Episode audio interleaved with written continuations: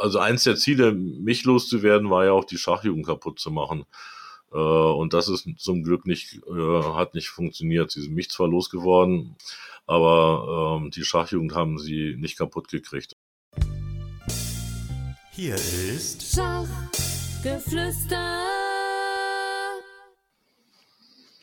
Herzlich willkommen zu einem neuen Podcast von Schachgeflüster. Mein Name ist Harald Schneider-Zinner. Dieser Podcast entsteht in Kooperation mit der Chessboard Association.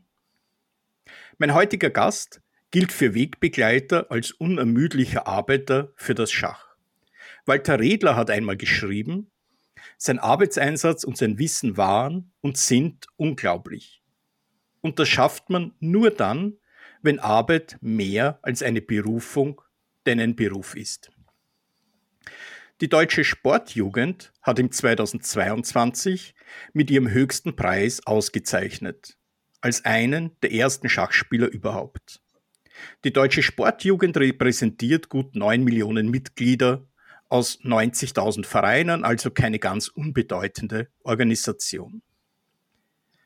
Malte Ips bezeichnete ihn als den Inbegriff für das Jugendschach in Deutschland. Und auch noch heute, mehrere Jahre nach seiner Tätigkeit als Geschäftsführer der DSJ, begegnen ihn die Jugendlichen mit enormer Wertschätzung. Das war zumindest mein Eindruck, als wir uns im Frühjahr 2023 in Wiesbaden trafen. Ich war als Referent eingeladen, um bei der Akademie der DSJ über Mentaltraining zu referieren. Daneben gilt der gelernte Historiker aber auch als gut darin, unbequeme Fragen zu stellen, und Klaus Deventer schrieb, dass er es durchaus verstehe, seine Meinung zu vertreten. Damit macht man sich nicht überall beliebt, aber das war wohl nie sein Hauptziel. Herzlich willkommen, Jörg Schulz. Ja, herzlich willkommen. Vielen Dank für die einführenden warmen Worte und Zitate von mir guten Freunden und äh, mal gucken, ob das auch alles stimmt, was die so sagen. Ja, Jörg, lass uns mal mit dem Thema Schulschach beginnen, denn da haben wir uns das letzte Mal getroffen. Wir haben uns beim Schulschachkongress in Erlangen 2023 getroffen. Ich war als Referent eingeladen, du warst Organisator in deiner Funktion als Vorsitzender der Deutschen Schulschachstiftung, der du ja seit 2022 vorstehst. Welche Ziele verfolgt denn der Schulschachkongress? Der Schulschachkongress ist eigentlich unsere zentrale Veranstaltung im, im, im Bereich der Deutschen Schulschachstiftung. Wir wollen halt äh, die Lehrer und Lehrerinnen, die an den Schulen aktiv sind und äh, das Interesse haben, ihre Kinder mit Schach in Verbindung zu bringen, wollen wir Schulen denen ein Ausbildungsangebot machen, sie auf den neuesten Stand der Methodik, Didaktik im Schach bringen. Gleichzeitig ist der Schulschachkongress ein großes Vernetzungstreffen, wo sich die Schulen untereinander austauschen, die Lehrerinnen und Lehrer über ihre Probleme austauschen. Man ist dann auch immer, ich kenne das auch von meinen Aktivitäten bei der deutschen Sportjugend, man ist dann immer ganz erfreut, dass die Probleme, die man selbst irgendwie in seiner Schule sieht, in anderen Schulen auch auftreten und äh, das vielleicht doch nicht an einem selbst liegt, sondern vielleicht an, an, an den Schülern, an den Umständen, an, der, an, am Zeitgeist.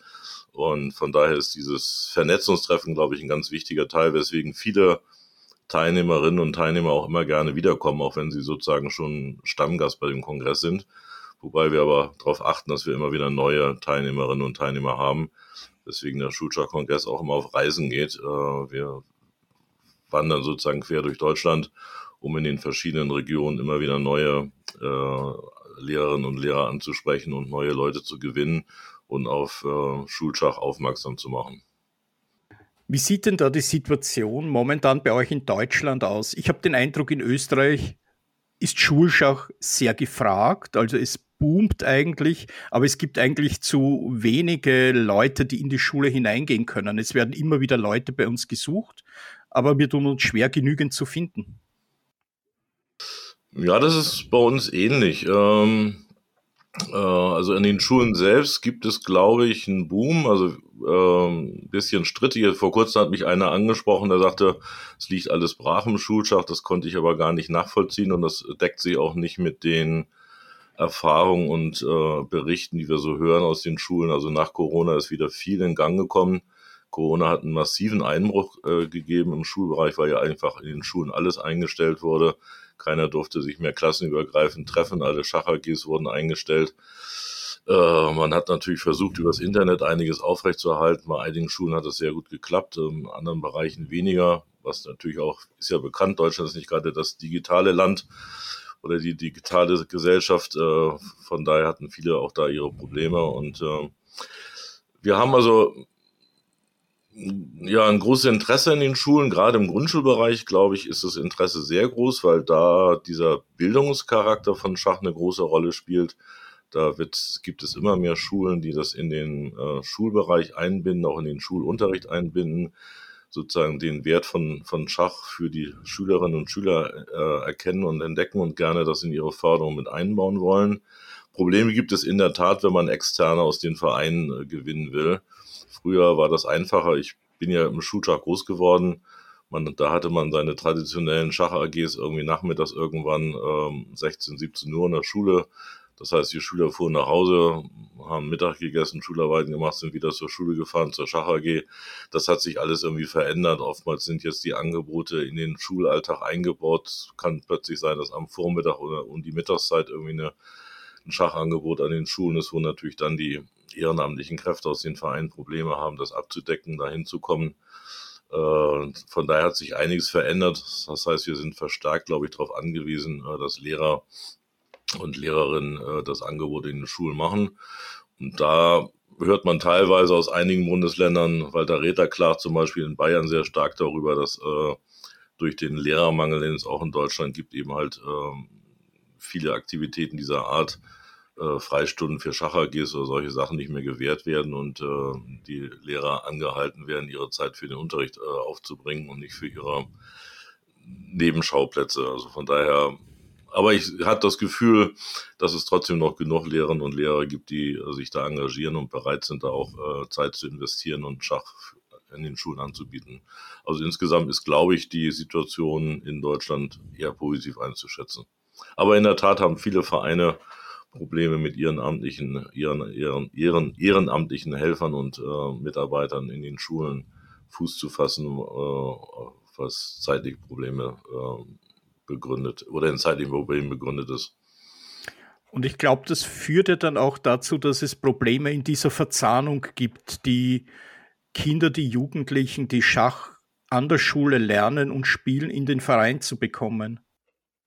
Ja, das hat damit auch was zu tun. Ich habe aber immer eher das Gefühl, ähm, dass da falsche Erwartungshaltungen sind und dass die Vereine äh, das teilweise einfach nicht, das Potenzial auch nicht nutzen, äh, was vorhanden ist. Also ich höre oft Klagen von Lehrern und Lehrern, aus, äh, dass äh, im Schul, in ihren Schulen Interesse am Schach besteht, aber die Schüler keinen Verein finden, der sie aufnimmt. Also dass die Vereine teilweise kein Interesse haben oder keine Angebote machen. Äh, und ähm, da, ich glaube, die Vereine sind teilweise selbst schuld daran, dass dieser ähm, Transfer von der Schule in den Verein nicht funktioniert. Hättest du vielleicht zwei, drei Tipps an die Vereine, wie sie dieses Potenzial besser ausschöpfen könnten? Ja, das ist nicht ganz einfach. Ähm, also Sie müssen sich überlegen, welche Angebote Sie machen. Also Sie äh, sehen da so einen Automatismus irgendwie, ähm, dass die Leute automatisch irgendwie diesen Weg finden, aber das ist nicht der Fall weil für die ähm, Schülerinnen und Schüler ist das ein Angebot der Schule, erstmal auf die Schule beschränkt. Sie haben vielleicht Interesse am Schach, aber die Vereine müssen überlegen, welche Angebote sie machen können. Sie müssen in die Schulen auch mal reingehen, sie müssen da ein Schachangebot machen, vielleicht mal ein Simultanspiel oder mal eine Trainingsstunde machen oder ein kleines Turnier organisieren, dass sozusagen die, äh, der Verein sichtbar wird äh, und man dann den Schülern irgendwie vermitteln kann, dass äh, das Angebot in der Schule ein tolles Angebot ist, aber dass man, wenn man mehr lernen will, mehr wissen will von Schach, dass man da den Verein braucht und dass man dann sozusagen diesen Schritt in den Verein auch machen kann. Und vielleicht kann man da auch erstmal mit, einer, mit einem Schnupperangebot arbeiten, dass man erstmal ein halbes Jahr reinschaut in den Verein, ob das überhaupt was für einen ist. Vielleicht kann man auch mal in der Schule ein Vereinsangebot schaffen, also man muss als Verein, glaube ich, da kreativ sein. Die Leute kommen nicht automatisch, weil dafür ist das Angebot im Freizeitbereich äh, für Schülerinnen und Schüler auch viel zu groß. Und für viele ist das erstmal einfach eine, eine Beschäftigung, ein Hobby, was man in der Schule betreibt, aber wo man noch nicht unbedingt sieht, dass man das auch vielleicht längerfristig machen will. Dieses Interesse muss sozusagen auch der Verein ein bisschen hervorlocken und das Interesse wecken, dass Schachen sehr umfassendes Spiel ist, bis hin zum Sport äh, und dass man da eben halt sehr viel lernen kann und dass man das eben halt, äh, wenn man da, daran Interesse hat, dass man da den Verein für braucht. Mhm.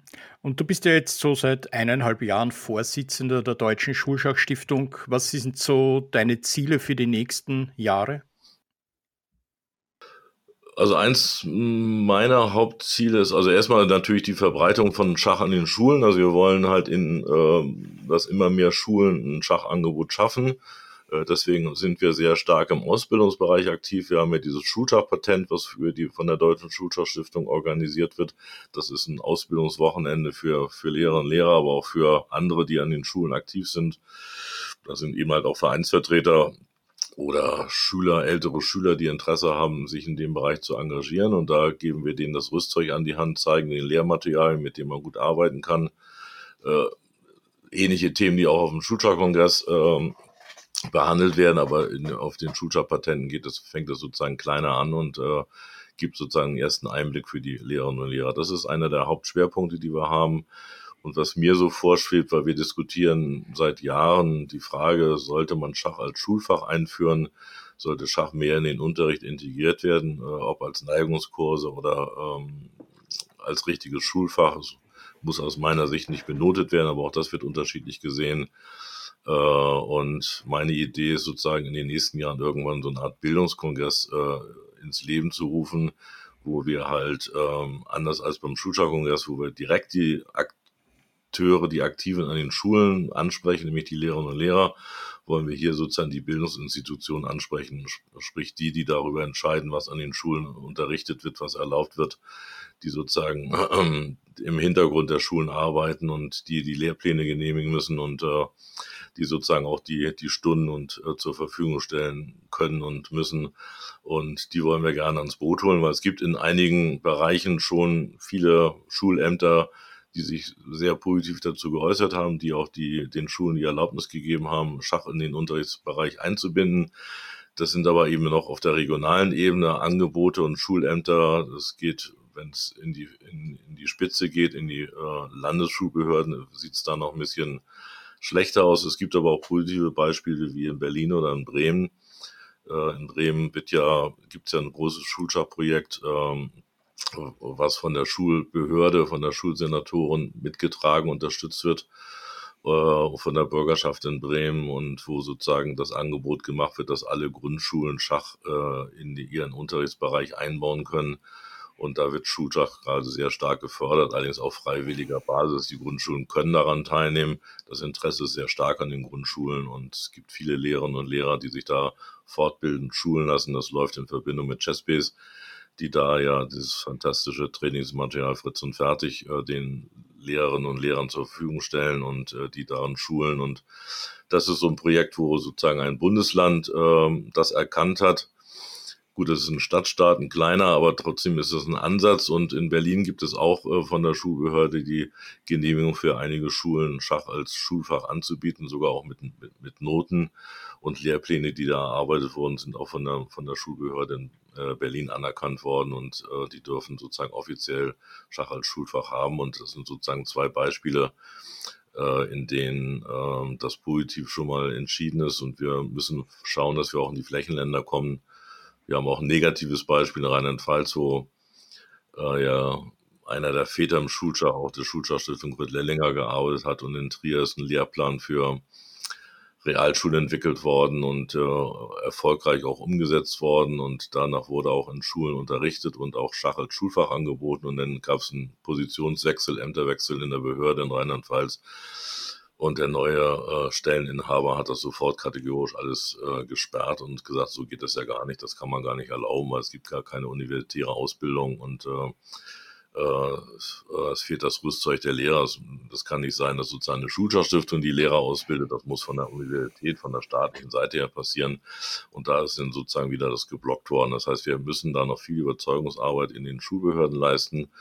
Und deswegen ist so eine der Ideen, dass wir in den nächsten Jahren irgendwann ein Bildungskongress hier in, äh, aufbauen durch die Schulschachstiftung, wo wir versuchen, Entscheidungsträger der verschiedenen Ebenen der Schulbehörden an, an einen Tisch zu holen und mit denen darüber zu diskutieren, äh, äh, ob das nicht ein sinnvolles Angebot für die Schulen sein kann, Schach zu nutzen, um ihrem Bildungsauftrag nachzukommen. Das hört sich so an, als würde dir in den nächsten Jahren nicht wirklich langweilig werden. Aber Vorsitzender der Deutschen Schulschachstiftung zu sein, ist nur eine deiner vielen Stationen und Aufgaben, mit der du vor allem das Jugendschach in Deutschland geprägt hast. Lass uns zurück zu deinen Wurzeln gehen, der Schulschachgruppe des Matthias Claudius Gymnasiums, einer wohl besonderen Schachgruppe, aus der viele Impulse hervorgegangen sind. In die Jugendarbeit eingestiegen bist du mit 14 Jahren. Erzähl uns doch ein wenig über diese Anfänge. Ja, wie gesagt, ich bin Hamburger Jung, äh, also bin in Hamburg groß geworden und in Hamburg gibt es seit Ewigkeiten eigentlich, das ist sozusagen ähm, der Startschuss für das Schulschach und die Verbindung zwischen Schule und Verein in Deutschland. Gibt es seit Ewigkeiten eine enge Verbindung zwischen Schulen und Vereinen. Also jeder äh, vernünftige Jugendverein in Hamburg hat eigentlich eine Schulschachgruppe früher an der Hand gehabt, die er betreut hat, mit denen er zusammengearbeitet hat, aus denen er seine äh, Mitglieder äh, gewonnen hat. Und so war das auch beim Matthias Claus Gymnasium. Äh, das hat, äh, war eine Schule mit, einer, mit einer anderen Schule, die es unterdessen leider nicht mehr gibt. Ähm, beim SC Concordia und eine Verbindung und aus äh, und in dieser Schule haben die Vereine, hat der Verein halt geworben und hat regelmäßige Werbeveranstaltungen in fünften Klasse gemacht. Damals zu meiner Zeit fing man noch an mit, mit fünfter Klasse im Gymnasium. Da gab es sozusagen Grundschulschach noch gar nicht, weil man sich damals zumindest in Westdeutschland nicht vorstellen konnte, dass ähm, man mit Kindern auch schon Schach äh, unterrichten und Schach lernen kann. Äh, und deswegen war nicht so der Startschuss, den man früher gegeben hat in den Gymnasien, in den fünften Klassen. Und da bin ich halt einfach dann auch ähm, über diese Werbeveranstaltungen in die Schachgruppe reingekommen mein Bruder, der zwei Jahre älter war, der war am Anfang auch mal in der Schachgruppe, hat das aber relativ schnell wieder aufgegeben. Und ich bin dann halt hängen geblieben. Und äh, irgendwie hat sich das bei mir immer so entwickelt, dass ich relativ früh schon Interesse hatte, äh, mich zu engagieren für andere Menschen halt. Also äh, das ist eigentlich ja durchgängig so gewesen. Äh, ich bin eigentlich fast durchgängig irgendwie Klassensprecher an meinen Klassen gewesen. Ich bin Schulsprecher an meiner Schule gewesen und so war es eigentlich auch irgendwie logisch, dass ich in der Schachgruppe mich äh, frühzeitig damit äh, beschäftigt habe, mich zu engagieren, Angebote zu machen, jüngere Kinder zu trainieren, denen Schach beizubringen. Das fand ich eigentlich immer spannender, als selbst irgendwie der große Schachspieler zu werden.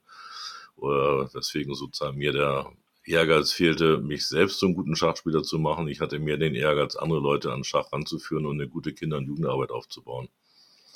Und das haben wir halt in der äh, Schulschachgruppe gemacht. Das hat ein Lehrer an der Schule gegründet, der sich aber relativ schnell rausgezogen hat und der geschickterweise es geschafft hat, eben halt die, die Schüler zu motivieren, diese Gruppe selbst zu betreuen. Und so war das eine Schach AG, ich glaube, bis zum heutigen Tag, die immer von Schülern und Schü Schülerinnen der Schule Damals waren es noch eine reine Jungschule, also waren es noch Schüler, immer äh, von den Schülern geleitet wurde und die haben sozusagen immer dafür gesorgt, wenn sie sozusagen Richtung Abitur gingen oder aus der Schule rausgingen, als Studenten waren sie meistens auch noch tätig, dann wieder jüngere Schüler ranzuholen, ranzuführen, diese Aufgabe weiterführend übernehmen. Also wir haben teilweise bis zu 18 Trainingsgruppen gehabt in der, in der in der Schulschachgruppe, die eine große Gruppe waren und dementsprechend brauchte man eben halt auch viele äh, Leute, die sozusagen diese Gruppen leiten und so bin ich halt auch von unseren älteren Schülern angehalten worden, äh, mich da einzubringen und mir das Rüstzeug gegeben, mich da zu engagieren und dann auch jüngeren Kindern Schach beizubringen. Und vom Schulschach bist du ja dann irgendwie ins Vereinsschach eingestiegen. Mit 19 hast du dann einen eigenen Schachclub, Diogenes Hamburg, gegründet. Ja, wie gesagt, ähm, also im Vereinsschach ist man sozusagen automatisch irgendwie mit gewesen, wenn man in diesen Schulschachgruppen waren. Also äh, es gab, wie gesagt, immer eine enge Verbindung zwischen Schule und Verein. Das war in Hamburg sehr ausgeprägt und äh, man dieselben Trainingsgruppen, die wir in der Schulschachgruppe hatten, die waren auch gleichzeitig Trainingsgruppen des Vereins. Es gab also fast eigentlich keinen keinen Jungen an der, an der, in der ähm, Schulschachgruppe, der nicht auch Mitglied im Verein war. Und es gab halt irgendwann einen großen Trappel, so eins Problem, was viele Schachvereine immer haben. Das äh, Positive am Schach ist ja, dass es generationsübergreifend gespielt werden kann, aber äh, es fällt der älteren Generation oftmals, und das kann man in vielen Vereinsgeschichten so äh, herauslesen, schwer einzusehen, dass ihre schachliche Leistung vielleicht äh, nicht mehr die Top-Leistung ist und dass jüngere Leute sozusagen an ihrem Stuhl sägen. Und äh, wir hatten hier die Situation, dass ähm, die erste Mannschaft aus ähm, Senioren äh, bestanden äh, im Verein und, äh, und die zweite Mannschaft aus äh, Jugendlichen des, des Vereins bestanden.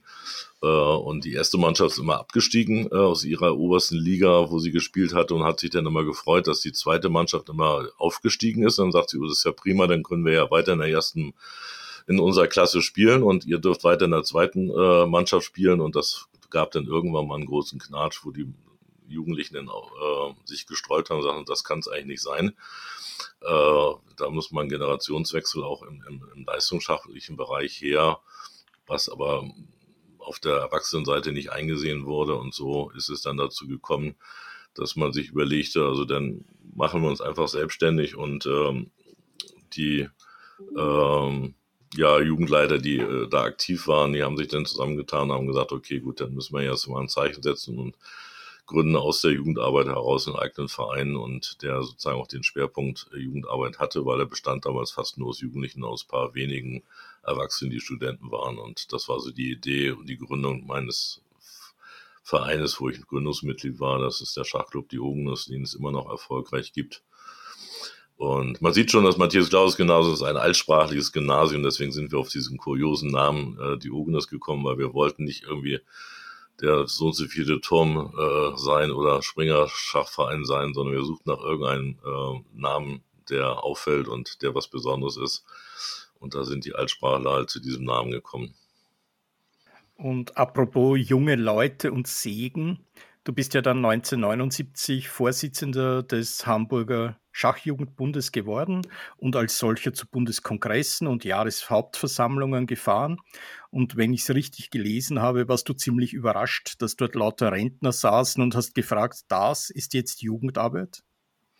Ja, das stimmt. Also ich, wie gesagt, ich selbst war ja in der Ju reinen Jugendgruppe groß geworden, weil unsere Jugendleiter, die uns angeleitet haben, das waren halt eben auch ältere Jugendliche, es waren äh, äh, Oberstufenschüler, es waren Studenten und ich, ich war es gewohnt, dass äh, die Leute, die sich mit Schach beschäftigten, im, im, im jugendlichen Alter waren.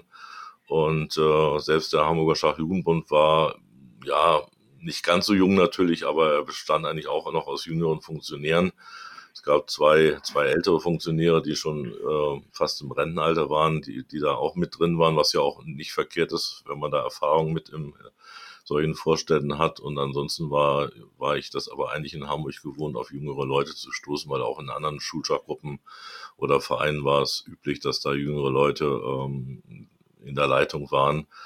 Und tatsächlich äh, war das für mich ein Schock, als ich das erste Mal denn als Vorsitzender des Hamburger Schachjugendbundes ähm, auf ein Jugendversammlung der deutschen Schachjugend gefahren bin, dass ich da umgeben war von lauter Rentnern und ähm, die alle sozusagen für das Jugendschach sprachen, wie sie meinten und wie sie sagten. Und wir hatten so ein Nord, Nord-Süd-Gefälle, kann man sagen, weil tatsächlich gab es auch in Bremen und in Schleswig-Holstein jugendliche Mitstreiter, die im ähnlichen Alter wie ich waren. Und wir haben uns dann auch ein bisschen zusammengetan und waren, wie gesagt, ein bisschen geschockt äh, über das Durchschnittsalter in der deutschen Schachjugend und haben dann auch paar die ältere Generation ein bisschen provoziert durch paar jugendliche Attacken und äh, aber ansonsten äh, hat sich das im Laufe der Zeit ganz gut äh, gedreht. Das muss man sagen. Die deutsche Schachung ist ein sehr dynamischer, junger Verband über die Jahrzehnte geworden, wo es, wo man Wert darauf legt, dass wirklich immer wieder junge Leute auch den Weg in die Funktionen finden und auch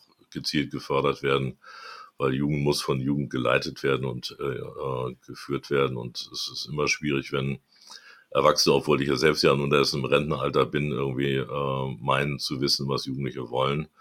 Und äh, das habe ich mir aber auch mal abgewöhnt, äh, von meiner Interessenslage her abzuleiten, was Jugendliche heutzutage wollen, sondern habe mich immer davon leiten lassen, was die Jugendlichen mir erzählt haben, was sie wollen und äh, ihnen nicht vorgegeben, was sie zu wollen haben. Und das ist, glaube ich, der große Unterschied äh, zwischen früher und heute. Ja, da hast du uns ja schön die Brücke auch schon gebaut zum deutschen Jugendschach und du bist ja 1988 dann erster Vorsitzender der deutschen Schachjugend geworden. Aber kannst du uns einmal überhaupt dieses Konstrukt erklären, das ja irgendwie ein Unikat ist. Für mich als Österreicher war das irgendwie, ja, ich war ganz perplex, als ich diese Sachen gelesen habe. Das gibt es ja, glaube ich, sonst nirgendwo, dass es eine eigenständige organisierte Jugendarbeit im Sport gibt, der sich zum guten Teil außerhalb des, nennen wir es mal, Mutterverbandes bewegt. Ja, also außerhalb des Mutterverbandes sollte es eigentlich nicht sein, obwohl das natürlich tatsächlich einer der, der kritischen Punkte ist. Äh, in der Tat ist diese Jugendstruktur in Deutschland einmalig. Also die deutsche Sportjugend findet, wenn sie international aktiv ist oder auch wir als deutsche Schachjugend, wenn wir international aktiv sind, wir sind auch in der internationalen Jugendarbeit sehr stark vertreten. Also wenn wir zum Beispiel Kontakt mit dem französischen Schachverband haben, dann gibt es da keinen Pendant, da gibt es keine französische Schachjugend oder wie bei euch eben halt in Österreich.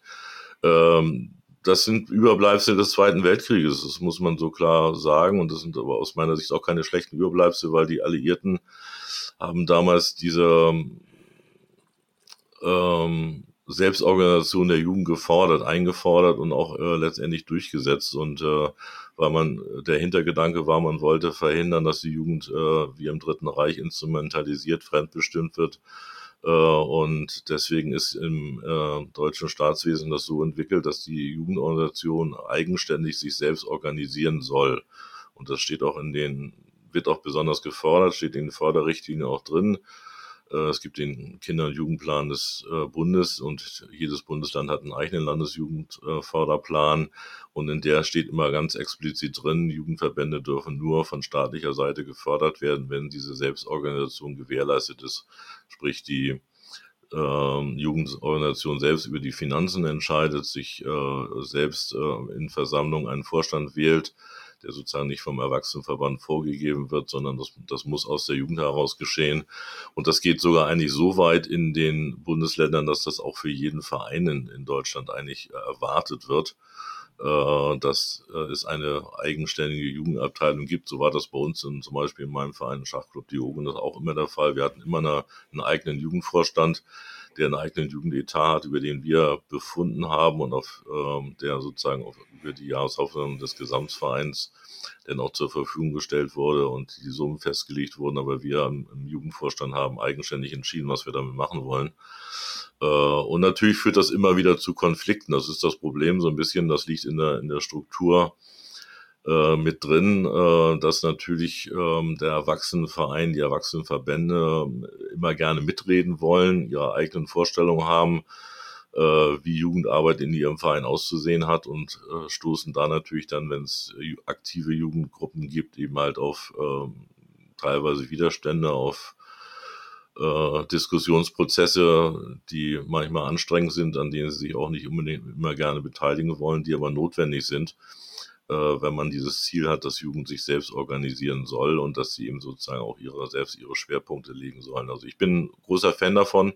Ich finde das eine Struktur, die äh, sehr gut ist in Deutschland und ich kann das eigentlich, könnte das nur anderen Ländern auch empfehlen, äh, dem zu folgen, weil ähm, es ist ja wichtig, dass man Jugendliche und junge Leute gewinnt, äh, auch Verantwortung zu übernehmen, frühzeitig sich äh, in solche Aufgaben hineinzufinden. Und diese Struktur ähm, gibt ein das Gerüst dazu und letztendlich in Anführungsstrichen zwingt es einen auch dazu, äh, wenn man es ernst nimmt, äh, diese Struktur, sich dann auch intensiv um Jugendliche zu kümmern und Jugendliche an Aufgaben heranzuführen, an Verantwortung heranzuführen. Das kann mit kleinen Dingen anfangen und geht dann eben äh, weiter bis zu den äh, Finanzen, die man dann selbst leitet. Und äh, ich habe es aber auch über Jahrzehnte erlebt, im, auch im Erwachsenenverband, auch im Deutschen Schachbund, dass da immer bei den Altvorderen, den Erwachsenen, den Rentnern äh, eine Reserviertheit besteht, so nach dem Motto, werdet erstmal erwachsen, dann könnt ihr auch mitreden und und euch kann man ja eigentlich keine Verantwortung für Finanzen geben, weil ihr habt ja davon noch keine Ahnung und so. Das ist ein Bereich und es gibt so wellenförmig immer wieder auch im deutschen Jugendsport äh, Bewegungen, dass immer wieder diese Rechte zurückgeschnitten werden und Erwachsenenbereiche äh, der Jugend vorschreiben wollen, wie sie sich zu organisieren hat. Äh, und oftmals muss man dann leider am Ende mit ähm, der Gesetzgebung äh, winken und sagen, ihr könnt das gerne machen, ihr könnt den Verband gerne anders aufstellen, ihr könnt gerne bestimmen, wie die Jugendarbeit in eurem Verband aussehen soll. Und äh, aber ihr könnt dann eben halt nicht mehr äh, damit rechnen, dass der Staat eure Jugendarbeit unterstützt und fördert. Und spätestens dann bei diesem Argument ist es dann immer so, dass man sagt, nee, das wollen wir ja nun doch nicht. Die staatlichen Gelder wollen wir haben. Dann müssen wir wohl doch in den sauren Apfel beißen und wieder ähm, äh, euch äh, eure Rechte zurückgeben. Das ist ein Problem. Ähm, äh, aber insgesamt halte ich die Struktur, die es in Deutschland gibt, für eine sehr positive und äh, fördert auf jeden Fall den Gedanken, junge Leute äh, ans Ehrenamt ranzuführen und in die Verantwortung zu bringen. Ja, und wie ich ja bei der deutschen Schachjugend gesehen, haben, gesehen habe, da gibt es ja wirklich unglaublich viele engagierte Jugendliche. Und von den Zahlen her, denke ich, ist die deutsche Schachjugend ungefähr für ein Drittel aller gemeldeten Spieler, also grob geschätzt für circa plus minus 30.000 äh, Spieler zuständig, oder? Ja, das ist ungefähr, also über die Jahre war das immer so, äh, früher waren es, glaube ich, mal ein Viertel, aber wir sind also seit Jahren eigentlich, wenn man jetzt die Corona-Delle wegnimmt, am, am Steigen und, äh, und ungefähr ein Drittel des, äh, der Mitgliedschaft im Deutschen Schachbund äh, besteht aus Kindern und Jugendlichen. Äh, wobei wir natürlich schon auch die Probleme haben, dass eben halt so ähm, im Kinderbereich äh, es einen sehr starken Zuwachs gibt und mit der Pubertät eben halt es immer einen Knick gibt, was aber alle anderen Sportarten auch haben, weil sich kind, Jugendliche im, im, in, diesem, in dieser Lebensphase sozusagen oftmals umentscheiden, ihre Hobbys äh, anders wählen äh, und in Phasen kommen, wo sie sich vielleicht auch aus solchen Bereichen zurückziehen. Und äh, das haben wir in der Schachjugend auch. Äh, aber insgesamt haben wir über die Jahrzehnte eigentlich ein steigendes Interesse und, äh, und äh, ja, sind für ein gutes Drittel der äh, Mitglieder verantwortlich und äh, der Mitgliederzuwachs, über den der Deutsche Schachbund zurzeit sehr jubelt, äh, der ist auch eindeutig nur auf den Jugendbereich zurückzuführen. Die Schwierigkeit ist halt aber, die Jugendlichen dann auch zu halten. Ne? Das ist sozusagen die Aufgabe, wo wir eigentlich als Deutsche Schach und Deutscher Schachbund dran zusammenarbeiten müssten, eben den Übergang aus der Jugend in den Erwachsenenbereich. Und da verliert der Sport insgesamt viele Mitglieder, nicht nur Schach, sondern auch andere Sportarten. Und da müsste es eine intensive Zusammenarbeit zwischen beiden Verbänden eigentlich geben. Gibt es da spezielle Punkte, die du nennen könntest, wo du sagen würdest, das sollte unbedingt besser werden? Ja, es liegt ja einfach an, daran, dass äh, sozusagen der Jugendliche, wenn er aus der Schule rauskommt, aus seinem geschützten, gewohnten Umfeld rauskommt äh, und äh, er sich dann einfach umorientieren oder neu orientieren muss. Äh, und äh, das hat natürlich oftmals auch zur Folge, dass er eben halt äh, sein gesamtes Leben und sein Umfeld ändert und verändert, meistens auch durch Umzüge, durch Wegzüge, durch äh, die Phase, wo man in den Beruf einsteigt oder ein Studium. Äh, und in diesem Bereich müsste man sehr viel stärker eben halt versuchen, den Angebote zu machen. Äh, dieser Juniorenbereich müsste stärker, glaube ich, gefördert werden. Man kann sehr viel mehr an den Universitäten tun. Es gibt leider eine absolute Vernachlässigung des Studentenbereichs im, im deutschen Schach. Äh, es gibt zwar Schach an einigen Hochschulen, aber das wird in keinster Weise irgendwie vernünftig gefördert oder äh, gezielt sich damit beschäftigt, an, an, an äh, Universitäten Schachgruppen aufzubauen. Was ja zum Beispiel wichtig wäre, wenn ich aus meinem Heimatdorf weg bin, eine andere Stadt bin, an der Uni bin, ist alles fremd und neu für mich. Äh, und wenn ich dann aber zumindest äh, ein Angebot wieder kriege aus meinem alten Hobby, dem Schach, dann ist das, glaube ich, ein gutes äh, Auffangbecken auch, um den Leuten ein bisschen Heimatgefühl, ein bisschen Bekanntes zu bieten. Und ich weiß selbst von Leuten, die ähm, die das auch berichtet haben, dass sie sozusagen mit Schach eigentlich schon aufgegeben hatten, der mit äh, äh, einmal mitbekommen haben, ach, an ihrer Universität ist ja eine Schachgruppe da mal hingegangen sind und dadurch sozusagen wieder den, den Weg zum Schach zurückgefunden haben. Äh, dies müsste man aber sehr viel stärker aus meiner Sicht fördern und, äh, und da müsste man sehr viel mehr Angebote machen und äh, äh, das hat aber in den letzten Jahrzehnten eigentlich nie irgendeinen interessiert und das ist ein großes Problem und äh, ich glaube auch in dem Juniorenbereich müsste man schauen, dass man da verstärkt Angebote macht und äh, ähm, sei es in Turnierform, aber wobei ihm halt ähm, bei den Turnieren auch darauf geachtet werden muss, dass dieser Fun-Charakter eine starke Rolle spielt, sozusagen, um, um den äh, Jugendlichen oder Junioren da auch ein Angebot zu machen, was sie dann auch wirklich dazu animiert zu sagen, auch da fahre ich mal eine Woche hin oder verbringe ich mal ein paar Tage. Äh, und ähm, da kann man, glaube ich, einiges äh, noch auf die Beine stellen. Und äh, vielleicht muss man da auch drüber nachdenken. Äh, es gibt ja im, im Schachverband äh, nur die Mitgliedschaft über den Verein. Man ist ja sozusagen äh, nicht als einzelnes Mitglied Mitglied, sondern immer nur indirekt und immer wieder ist darüber nachgedacht worden über Einzelmitgliedschaft im Deutschen Schachbund. Äh, das ist aber immer wieder schnell verworfen worden, diese Idee, weil man immer irgendwie Angst hat, dass dadurch den Verein Mitglieder entzogen werden. Also mir scheint es sinnvoll zu sein, über solche Modelle auch nachzudenken, um äh, äh, den äh, Jugendlichen, die sozusagen aus ihrem Verein, aus ihrem Vereinsumfeld rausgerissen wurden durch die neue Lebenssituation, eben halt trotzdem Angebot zu geben, in der Schachfamilie weiter Mitglied zu sein.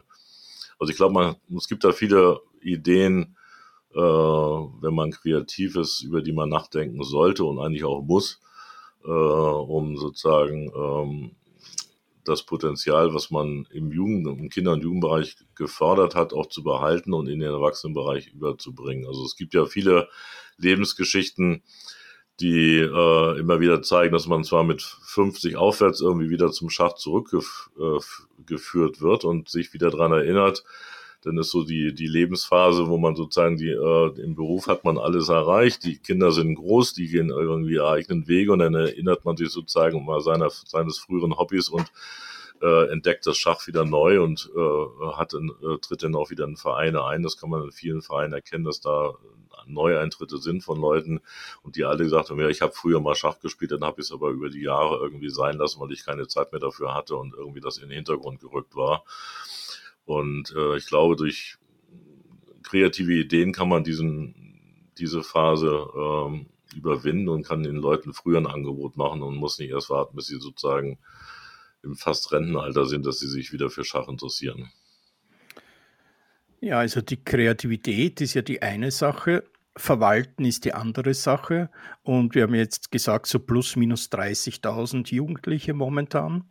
Und die ehrenamtlich zu verwalten wird wohl kaum möglich sein. Und du bist ja im Mai 1988 auch auf dem Bundeskongress aufgestanden und auf die Delegierten zugegangen und hast dich in einer Rede für die Schaffung einer vollen Stelle eingesetzt, eines Geschäftsführers der DSJ, der diese Verwaltungsaufgaben ja dann auch leisten kann. Und dann bist du 1990 ja auch Geschäftsführer der DSJ geworden. Ja, das stimmt alles. ja, also ähm, das war in der Tat so. Das ist irgendwie, ähm, glaube ich, ein Unikum, dass ich sozusagen meine eigene Stelle selbst geschaffen habe äh, oder dafür gekämpft habe. Und äh, es musste damals eine Beitragserhöhung äh, erfolgen, um sozusagen diese Personalstelle zu schaffen.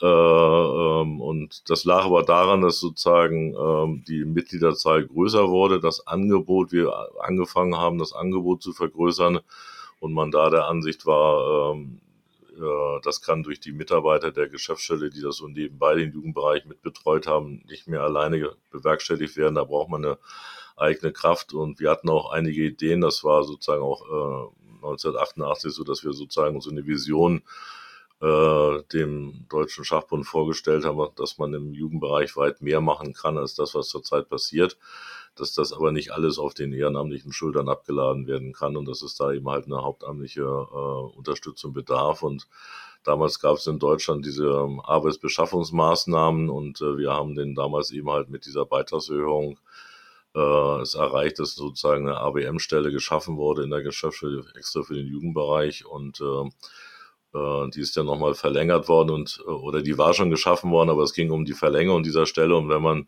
die Stelle verlängert bekommen wollte, musste man die Zusage dem Arbeitsamt gegenüber machen, dass man äh, daraus auch eine dauerhafte Stelle einrichtet und äh, das war dann halt damals die Diskussion und äh, und ich war damals Vorsitzender und habe diese Diskussion geführt und wir haben auch damals ja ein bisschen überraschend vielleicht für manche eine sehr große Mehrheit gehabt, die das unterstützt hat äh, wobei die Stelle damals besetzt war durch die AWM-Stelle und die wollte auch auf jeden Fall diese Stelle auch weiter innehaben und äh, es war nie der Gedanke sozusagen bei mir, dass ich irgendwas noch einmal mit dieser Stelle zu tun haben könnte, weil die Stelle war besetzt und ich war ehrenamtlich engagiert und äh, habe in äh, Hamburg noch an meiner Doktorarbeit gesessen und war eigentlich in ganz anderen Themenbereichen aktiv und wollte eigentlich in dem historischen Bereich irgendwie beruflich irgendwann mal was machen.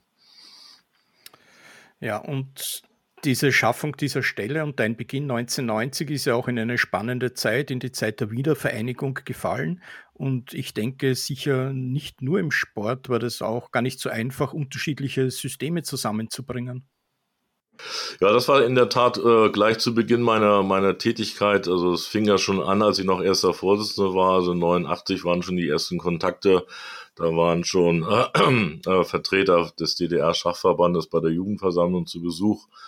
Äh, und ähm, da hatten wir schon das erste Mal Kontakt zum, zum DDR-Schachverband und äh, äh, das war eine sehr spannende Phase, wo ich eigentlich auch ganz glücklich bin, dass ich da mitwirken durfte und ich bin in den in der Kommission gewesen, wo das auf der Ebene der Erwachsenenverbände, die ähm, Verbände zusammengeführt wurden und natürlich auch im Jugendbereich haben, war ich da aktiv und habe mich gerade gestern nochmal mit einem Freund über, über diese Phase unterhalten, durch Zufall ähm, gar nicht, weil der Podcast heute anstand, sondern irgendwie kamen wir drauf, weil wir zusammen früher im, im, äh, im Matthias Klaus Gymnasium Schachclub die Jugend, das die äh, Jugendarbeit zusammen geleitet hatten.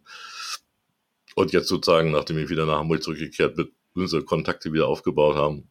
Und da sind wir sozusagen auch, wie das so Rentner machen, in alte Zeiten äh, gekommen und geschwärmt.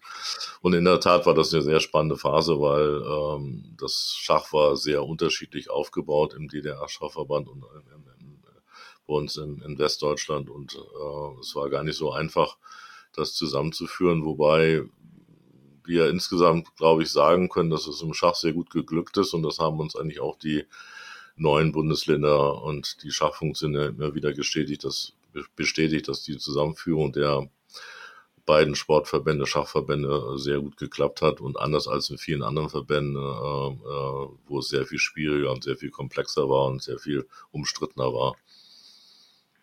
Und einen Namen, den man in dem Zusammenhang wahrscheinlich erwähnen muss, ist Uwe Bönsch. Für mich war es immer so eine zentrale Figur des deutschen Schachs, den ich sehr schätze. 2010 habe ich ja auch die Zentrale des Deutschen Schachbundes äh, besucht in meiner Funktion als Vertreter des österreichischen Spitzenschachs, um mich da auszutauschen. Das war auch, denke ich, unsere erste Begegnung. Du hast mir damals auch so ein paar Einblicke in deinen Arbeitsbereich gegeben. Und mit Uwe Bönsch, auch in ja, deinem Herzen als Historiker, denke ich, hast du ja ein Buch über die ersten 25 Jahre der deutschen Schachjugend dann geschrieben. Ja, also er hat den schachlichen Teil gemacht. Wir haben damals äh, 25 Jahre deutsche Schachjugend haben wir zum Anlass genommen, das Jubiläum mit einer äh, Jugendweltmeisterschaft, die wir U20, die wir organisiert haben, zu feiern. Und die haben wir in äh, Halle an der Saale äh, durchgeführt. Und äh, Uwe war damals noch gar nicht auf der Bundesebene tätig, sondern war in Halle tätig, hatte da eine, eine Trainerstelle äh, im Verein äh, und hat dadurch viele weibliche Teilnehmerinnen der, äh, der deutschen Delegation trainermäßig betreut.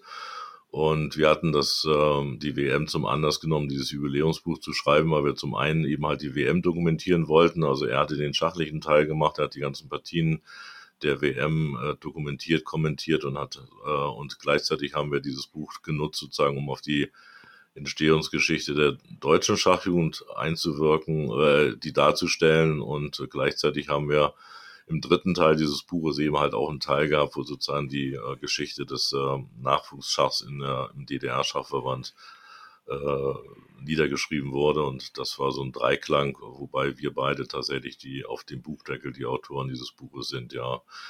In dieser Wiedervereinigungsphase, weil äh, Ernst, äh, Uwe Bönsch ist erst später eingestiegen, sozusagen damals war er noch ein aktiver Schachspieler äh, und ist dann sozusagen später erst stärker in den, in den Trainingsbereich eingestiegen und äh, dann auch im Deutschen Schachbund aktiv geworden.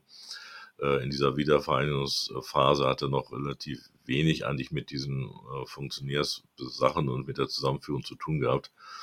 Ähm, und die Schwierigkeit im, bei der Zusammenführung dieser beiden Verbände lag ja an der ganz anderen Struktur und an, vor allem auch im Jugendbereich an der ganz anderen Alterszusammensetzung. Also wir im Westen waren ja damals relativ geschockt, als wir hörten, dass es da eine äh, mit, mit Siebenjährigen eigene Meisterschaften gespielt wurden. Wie gesagt, wir waren damals wir hatten gerade nach langen Kämpfen über zig Jahre eine deutsche U11-Meisterschaft eingeführt also und, und das war schon heftig umstritten äh, weil man irgendwie äh, sich nicht vorstellen konnte, dass man mit jungen Kindern äh, schon intensiv Schach machen kann.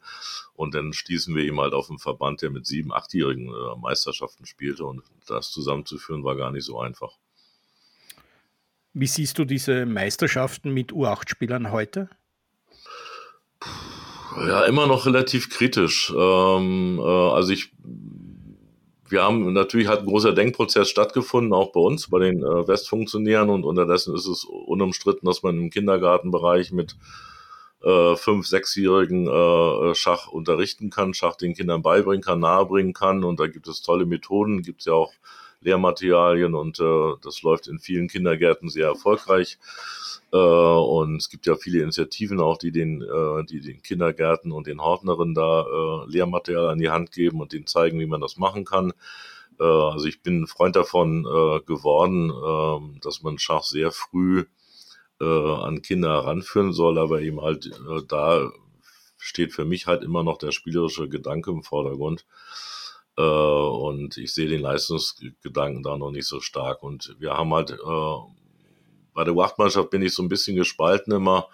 Also man kann sie spielen. Äh, ich bin eher ein Freund davon, äh, auf regionaler Ebene möglichst viele Angebote für Kinder zu schaffen äh, und sie erst später in diesen Meisterschaftsbereich einsteigen zu lassen. Kinderturniere in, in, in Regionen sehr gerne, sehr viele. Da kann es gar nicht genug geben, aber ob man jetzt unbedingt immer eine deutsche Meisterschaft braucht, wage ich ein bisschen zu bezweifeln.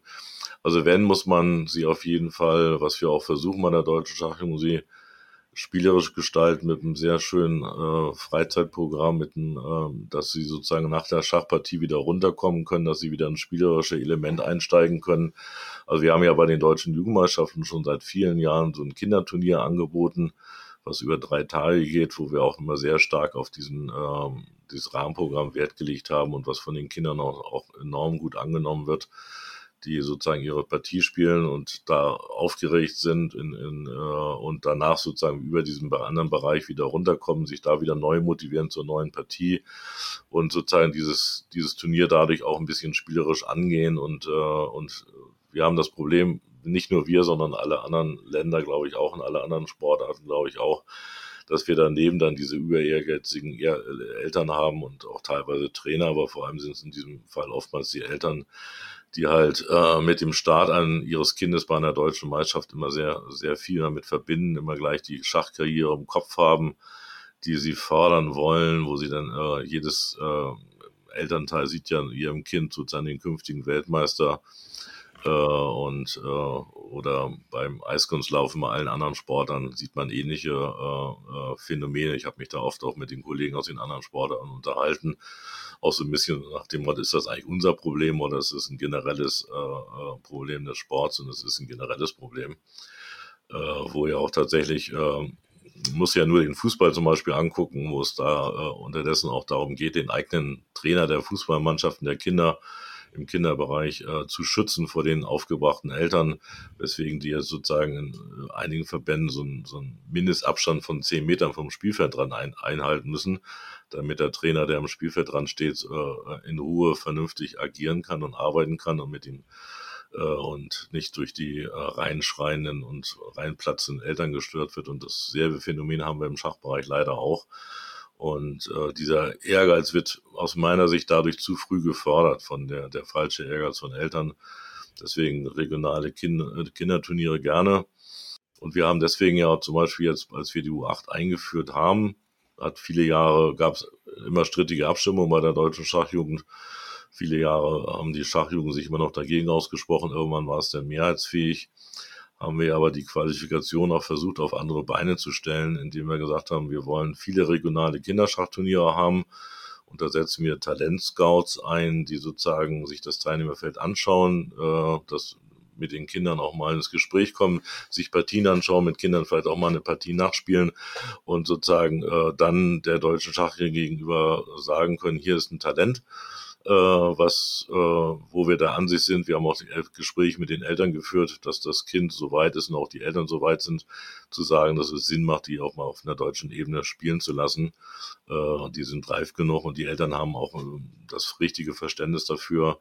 Und so versuchen wir so ein bisschen dagegen zu steuern halt. Und ähm, äh, um dieser Problematik Eltern in den Griff zu kriegen, gibt es ja dann auch immer die spannende Diskussion, Eltern auszuschießen bei Turnieren, damit sie ihre Kinder nicht beeinflussen können, damit Kinder in Ruhe Schach spielen können. Und äh, das ist ja auch so ein Thema, was sehr umstritten ist und was aber, wie gesagt, in ähnliche Richtung geht, wie andere Sportarten das auch diskutieren.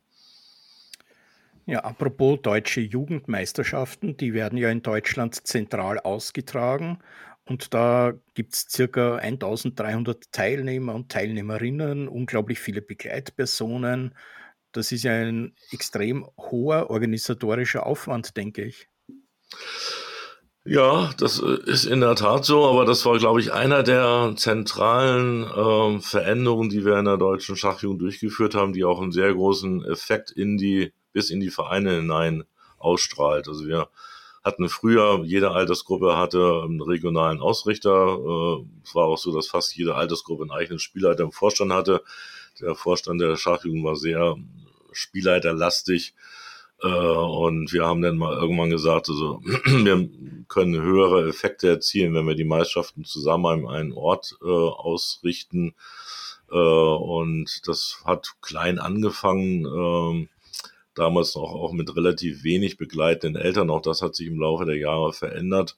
Früher war es auch zum Beispiel üblich, dass Jugendliche einfach alleine zu Meisterschaften fuhren. Da war es komplett unüblich, dass die Landesverbände oder Vereine Trainer mitschickten. Eltern waren sowieso nicht mit dabei. Man schickte seinen, seinen Sohn, seine Tochter da alleine hin, waren oftmals in Gastfamilien untergebracht. Das war ein ganz anderes System. Das hat sich über die Jahre dann ein bisschen verändert. Dann kamen so die ersten Verbände und Vereine, die meinen auch, wir müssen unser, unsere Schützlinge da auch leistungssportlich unterstützen, haben Trainer mitgeschickt, äh, die dann schon separat untergebracht werden mussten, weil die ja nicht in die Gastfamilie mit reinkommen konnten. Und es gab so peu à peu Veränderungen. Dann gab es mal so ein, zwei Altersklassen, die gemeinsam an einem Ort mal ausgetragen wurden. Das hat man eigentlich als ganz positiv empfunden, dass es da ähm, altersübergreifend äh, Verbindungen gab.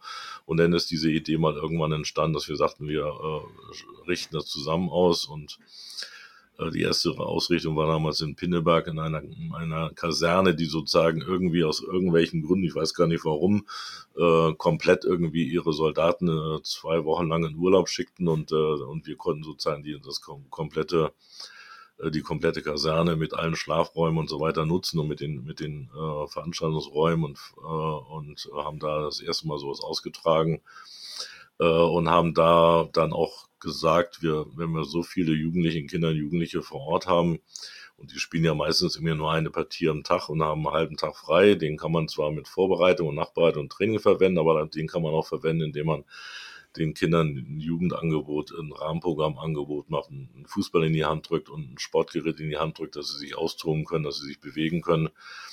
Äh, und daraus hat sich sozusagen äh, über die Jahre eine Meisterschaft entwickelt, die, glaube ich, das Kernstück der deutschen Schachjugend ist, wo äh, eigentlich alle hinwollen. Und irgendwann kam dann so immer dieses Ge ich, Gejammer, das ist nicht das richtige Wort, mir fällt gerade kein anderes ein, aber so die, der, die schmerzliche Sicht der Jugendlichen, oh, ich bin jetzt 18 äh, und ich kann jetzt an der deutschen Jugendmeisterschaft nicht mehr teilnehmen. Und dann kam diese Idee, offene Turniere anzubieten und zu sagen, oh Gott, ja, dann sind wir wieder bei der Diskussion von vorhin. Mit, ähm, man muss den Jugendlichen was bieten, wenn sie sozusagen aus dem, aus dem geschützten Jugendbereich herauskommen. Dann haben wir eben mal diese offenen Turniere U25 angeboten, extra auch die Altersgruppe nach oben gesetzt, um den Älteren Jugendlichen Angebot zu geben. Und das ist wahnsinnig stark im Laufe der Jahre angenommen worden dass viele Jugendliche äh, dieses Angebot genutzt haben. Zum einen eben halt äh, aus, nach ihrer aktiven Zeit bei den Jugendmeisterschaften gesagt haben, wir wollen bei diesem Event dabei sein. Aus dieser Situation heraus sind auch viele Jugendtrainer äh, gewonnen worden, die äh, entweder mitgespielt haben oder eben halt gesagt haben, ich will ander, anderweitig dabei sein, ich will mich da engagieren, ich will mich einbringen. Also viele Verbände, Landesschachjugend haben dadurch viele äh, Trainer gewinnen können, die sozusagen nach der U18 gesagt haben, ich will jetzt den Jugendlichen äh, in, in, den jungen Jahrgängen helfen. Ich werde die trainieren, ich will mit dabei sein. Die Motivation war meistens eben halt, ich will bei diesem Event dabei sein. Äh, und ähm, wir haben dann zum Glück mit, mit dem äh, Sauerlandsterne Willingen Objekt gefunden, was ihm halt die optimalen Bedingungen dafür stellt. Das heißt, wir haben einen Spielsaal, wo alle Altersgruppen in einem Spielsaal spielen können. Das heißt, da sind dann 600, 700 Kinder und Jugendliche, alle Altersgruppen, bis auf den U8-Bereich, den haben wir separiert, äh, die zusammen ihre Meisterschaft spielen, also auch mit den offenen Angeboten und, äh, und können gleichzeitig aber auch ein sehr tolles Freizeitangebot äh, den Kindern und Jugendlichen bieten und äh, das wird sehr stark angenommen, so dass jetzt äh, dieses offene Turnier äh, auch ein bisschen abfängt, wenn Kinder, Jugendliche sich nicht qualifiziert haben. Oftmals ist es ja so, wenn ich in die nächsten äh, Jahrgangsstufe reinwachse, dann bin ich im jüngeren Jahrgang, habe Schwierigkeiten, mich gegen die Älteren in der, in der, das sind ja mal zwei, zwei Altersjahrgänge in einer Altersklasse zusammengefasst, dann kann ich mich vielleicht eventuell nicht qualifizieren zur deutschen Meisterschaft, schafft das erst im nächsten Jahr wieder, aber ich kann ja dabei sein, weil ich dann bei dem offenen Turnier mitspielen kann.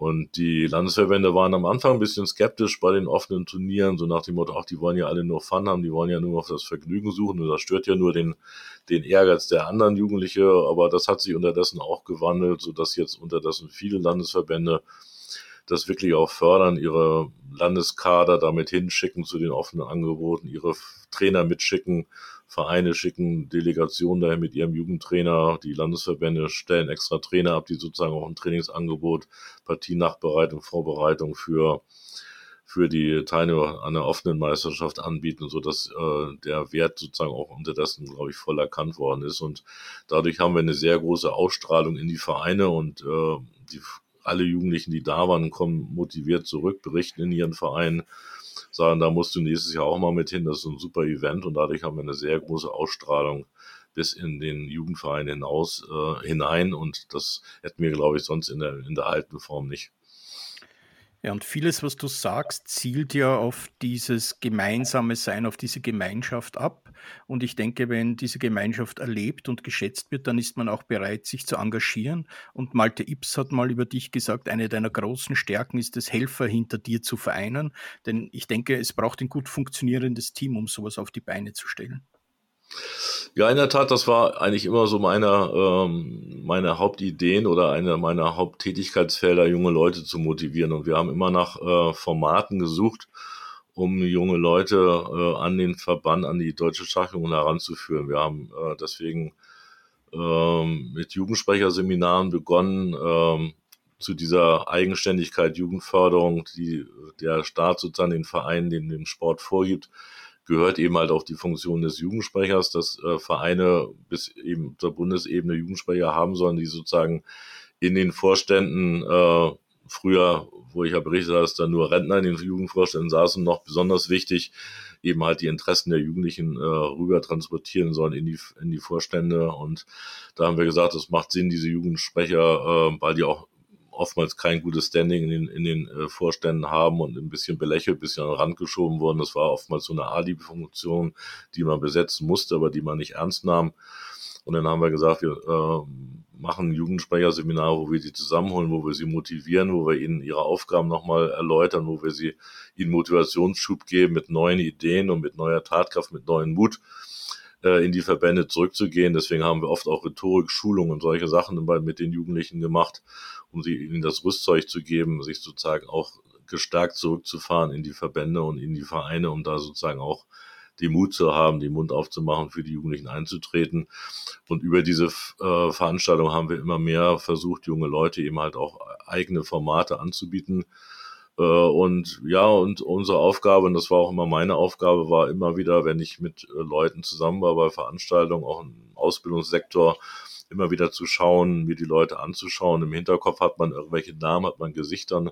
Wenn es dann darauf umgeht, zu sagen, ach, wir haben hier eine Aufgabe, wer könnte das machen? dann, dann hat man in seinen Fundus sozusagen gegriffen, hat gesagt, bei dem Jugendsprecherseminar ist mir einer aufgefallen, der hatte da ganz interessante Ideen äh, entwickelt und hatte, äh, zeigte sich sehr interessiert an solchen Themen, fragen wir den doch einfach mal. Und äh, so sind wir oftmals dann auf, auf Jugendliche zugegangen, haben von uns aus die angesprochen was sie natürlich äh, zum einen dann überrascht hat, äh, dass man plötzlich auf sie aufmerksam geworden ist, was sie natürlich aber auch letztendlich ein bisschen stolz gemacht hat, dass man äh, sie gefragt hat, dass man sie um Hilfe gebeten hat sozusagen und äh, dadurch haben wir, glaube ich, eine eine Form der Teilhabe entwickelt, äh, die sehr stark ausgeprägt ist. Und äh, wir haben dann diese Formate weiterentwickelt. Da kam nicht, haben wir nicht nur die Jugendsprecher in den Funktionen an, angesprochen, sondern haben das erweitert, auf das generell Jugendliche an solchen Veranstaltungen teilnehmen durften. Wir haben Jugendkongresse organisiert und wir haben eigentlich immer darauf geachtet äh, und äh, dass äh, wir Jugendliche versuchen direkt anzusprechen, einzubinden. Und äh, aber in der Tat, äh, wir müssen Veranstaltungen natürlich auch bieten, wo es Jugendlichen auch Spaß macht, sich einzubringen. Halt. Und die Deutsche Jugendmannschaft ist eine der Veranstaltungen, wo tatsächlich äh, Jugendliche auf uns zukommen und uns anfragen, ob sie da mitwirken können. Also es ist nicht nur so, dass wir hinter den Leuten herlaufen müssen, sie befragen, fragen müssen, sondern sie kommen direkt auf uns zu und teilen uns ihr Interesse mit, mit mitzuarbeiten, was oftmals schon zu äh, Differenzen mit den Landesschachjungen geführt hat, wo die gesagt haben, das kann doch gar nicht anders. Wieso fragt der Bruns nach? Der hat der Bruns doch auf unserer Ebene noch, noch, noch nie irgendwas getan. Wo wir dann auch immer so als Antwort gegeben haben, ja, fragt euch immer, warum äh, sie bei euch nicht angefragt haben, welche Angebote habt ihr denn, was, was könnt ihr denen anbieten, wo können sie sich einbringen? Äh, und ähm, da haben wir, glaube ich, viele Formate geschaffen, äh, die, wo es, äh, wo man einsteigen kann. Wir haben ja auch äh, jedes Vorstandsmitglied, was ein Ressort abdeckt, sozusagen, hat auch einen Arbeitskreis, äh, was ihn sozusagen in seiner Arbeit unterstützen soll, dieser Arbeitskreis. Und auch da gibt es eben halt eine Möglichkeit einzusteigen. Das ist kein Vorstandsamt, da ist man nicht in der Verpflichtung, das ganze Jahr über was zu tun, aber man kann in diesen Arbeitskreisen sagen, ich möchte dabei bei einzelnen Events, bei einzelnen Veranstaltungen mal mitwirken, ich will mich da mal einbringen. Äh, und auch, auch über diese Arbeitskreise haben wir Möglichkeiten geschaffen, junge Leute äh, eine Plattform zu geben, sich mal auszuprobieren, sich einzubringen.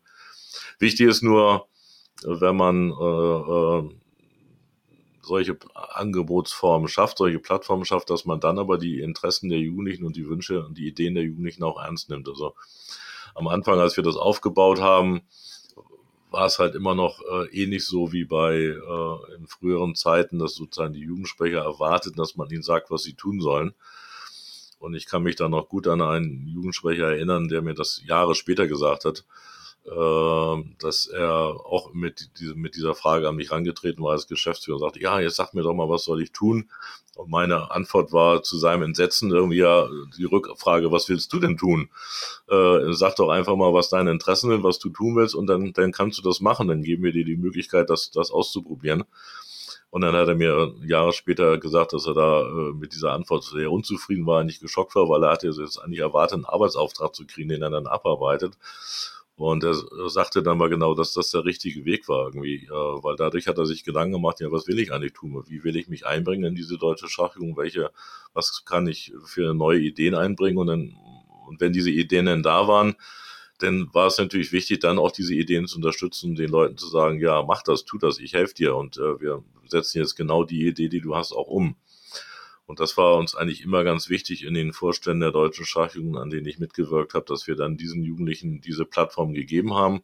Selbst wenn wir von der Idee vielleicht gar nicht überzeugt waren und sagten, also das kann ja wahrscheinlich, klappt das gar nicht, wie man so oft als eben älterer dann ist. Und aber wir haben uns dann sozusagen selbst überwunden, haben gesagt, nee, wir machen es jetzt einfach mal, wenn das sein Wille ist, wenn das sein Interesse ist. Und äh, dann geben wir ihm die Chance, das zu machen, geben ihm auch die finanziellen Mittel, das, das umzusetzen, haben ihn dann natürlich beraten halt, haben ihn auch so ein bisschen an die Hand genommen, ihn dabei begleitet um sozusagen jetzt Fehler, die man vermeiden kann, auch zu vermeiden. Und äh, man muss die Leute ja nicht ins Verderben rennen lassen. Aber wichtig war eben halt, dass sie diese Chance bekamen, sich auszuprobieren und, äh, und äh, eigene Ideen zu entwickeln. Und da sind teilweise tolle Ideen entstanden, wo wir dann hinterher sagen mussten, okay, also das haben wir vollkommen falsch eingeschätzt, das war wirklich eine super Idee. Und es war äh, genau richtig, die, die Leute diese Idee umsetzen zu lassen. Und selbst wenn wir am Anfang davon gar nicht überzeugt waren. Das hört sich doch großartig an. Ja, so kann man, glaube ich, auch einen Jugendverband nur führen. Also, weil ähm, wir können nicht über die Köpfe der Leute hinweg äh, arbeiten.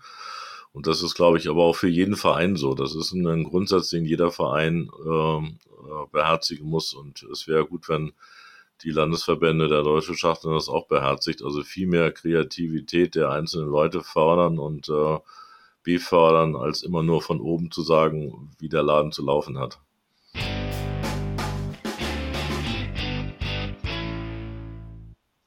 Wir machen eine kurze Werbepause in eigener Sache. Und zwar möchte ich euch gerne mein Buch Der Schachbooster ans Herz legen, das am 27. Februar 2024 im Handel erhältlich sein wird.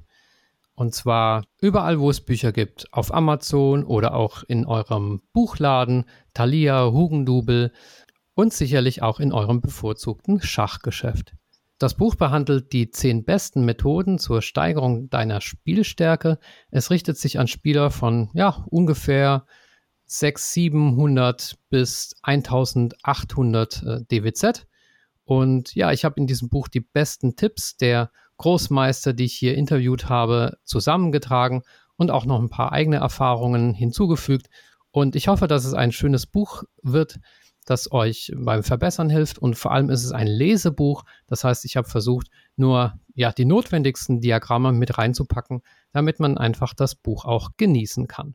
Der Preis des Buches beträgt 22 Euro.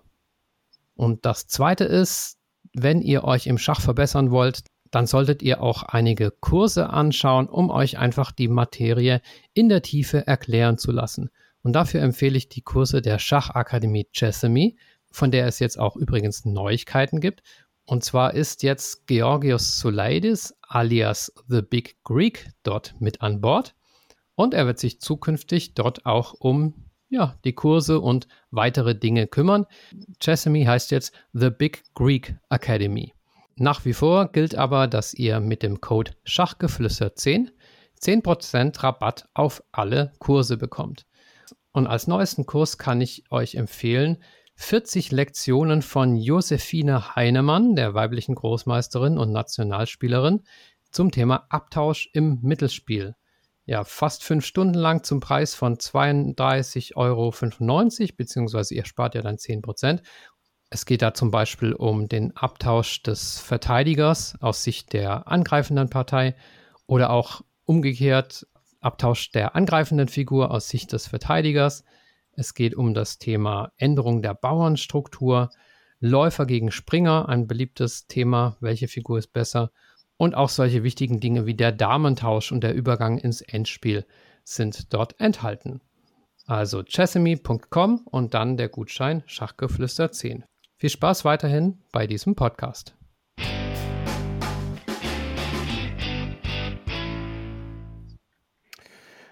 Ja, bevor wir weiter auf die deutsche Schachjugend zu sprechen kommen, bleiben wir ein bisschen bei deinem organisatorischen Talent und lass uns einen Abstecher ins Spitzenschach machen und einen Blick auf die erste deutsche Bundesliga, die stärkste Liga der Welt, zu werfen. In deiner Berliner Zeit warst du ja für die Schachfreunde Berlin tätig, die lange Jahre in der ersten Bundesliga spielten. 2021 organisiertest du die zentrale Endrunde der Bundesliga in Berlin, eine Veranstaltung, die für viele als die beste dieser Art galt. Du konntest sicherlich auf Erfahrungen aus der deutschen Meisterschaft zurückgreifen. Ja, so rückblickend, wie würdest du diese Veranstaltung 2021 sehen?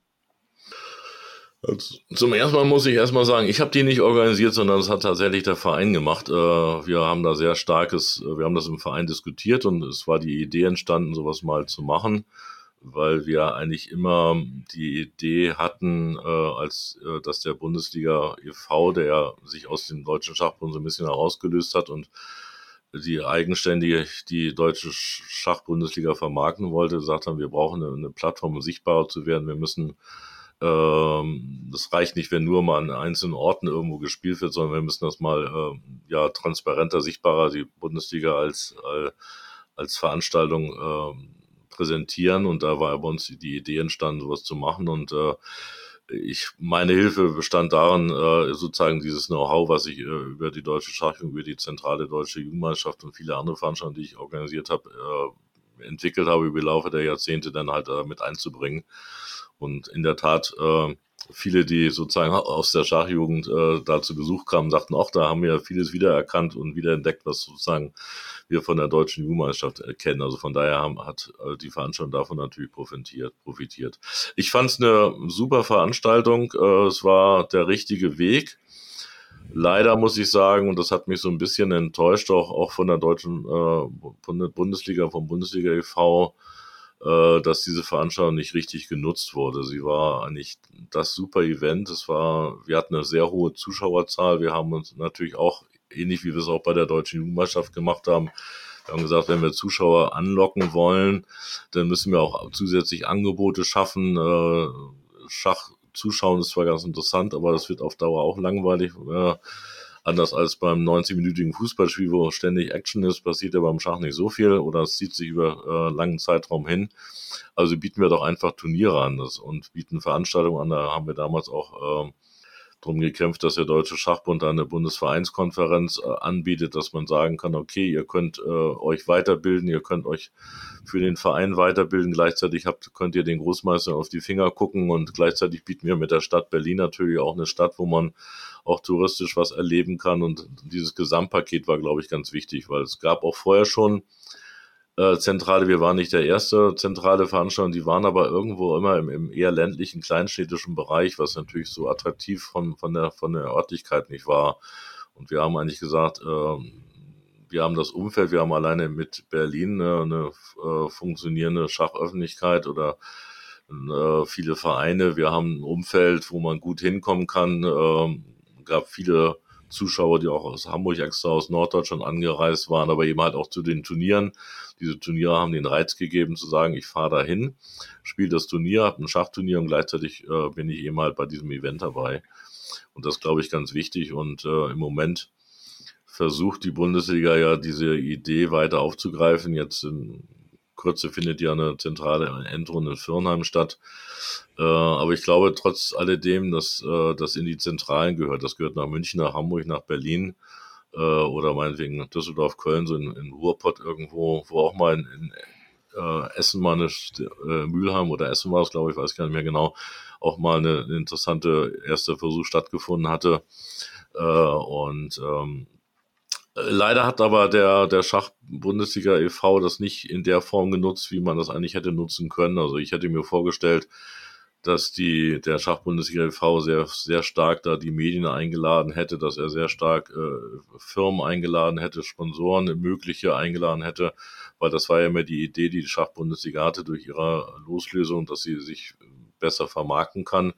Aber sie hat das Potenzial dieser zentralen Veranstaltung gar nicht genutzt halt und der Deutsche Schachbund auch nicht. Also ich meine, wir waren in Berlin, in Berlin ist die Politik, da sind die Regierungen, da gibt es äh, zig Minister, Bundestagsabgeordnete, die alle begeisterte Schachspieler sind.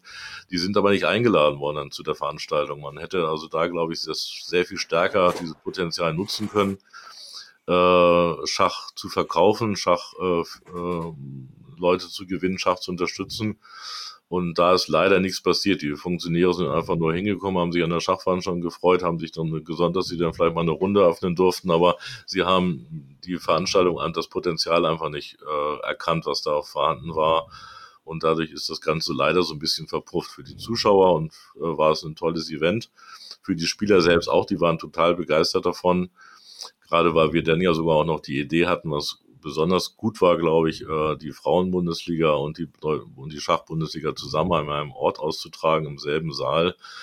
Das hat natürlich auch, war für die Schachspieler und Schachspielerinnen auch toll, weil die dadurch auch einfach wieder sehr viel, so ähnlich wie Schach im Jahr, sehr viele Kontakte untereinander geknüpft haben. Es gab viele, wie man so hört, feiern auf den Hotelzimmern, äh, quer über alle Vereine durch und so weiter. Äh, und äh, das war, glaube ich, also auch für die Spieler ein Event, was die sehr geschätzt haben, wo sie immer wieder gerne nach Berlin gekommen sind. Wir haben das ja dreimal durchgeführt. Äh, und aber leider, wie gesagt, äh, ist das Potenzial von den Funktionsträgern nicht genutzt worden. Und wir haben immer gesagt, Mensch, wir als Verein können das nicht auch noch machen. Wir haben das Event euch ge äh, gegeben, geschenkt und ihr, äh, eure Aufgabe wäre es gewesen, dieses Event zu nutzen, um, um Schach besser zu verkaufen und Mitstreiter für Schach zu gewinnen. Und dieses Potenzial ist leider in keinster Weise irgendwie genutzt worden. Das war schade.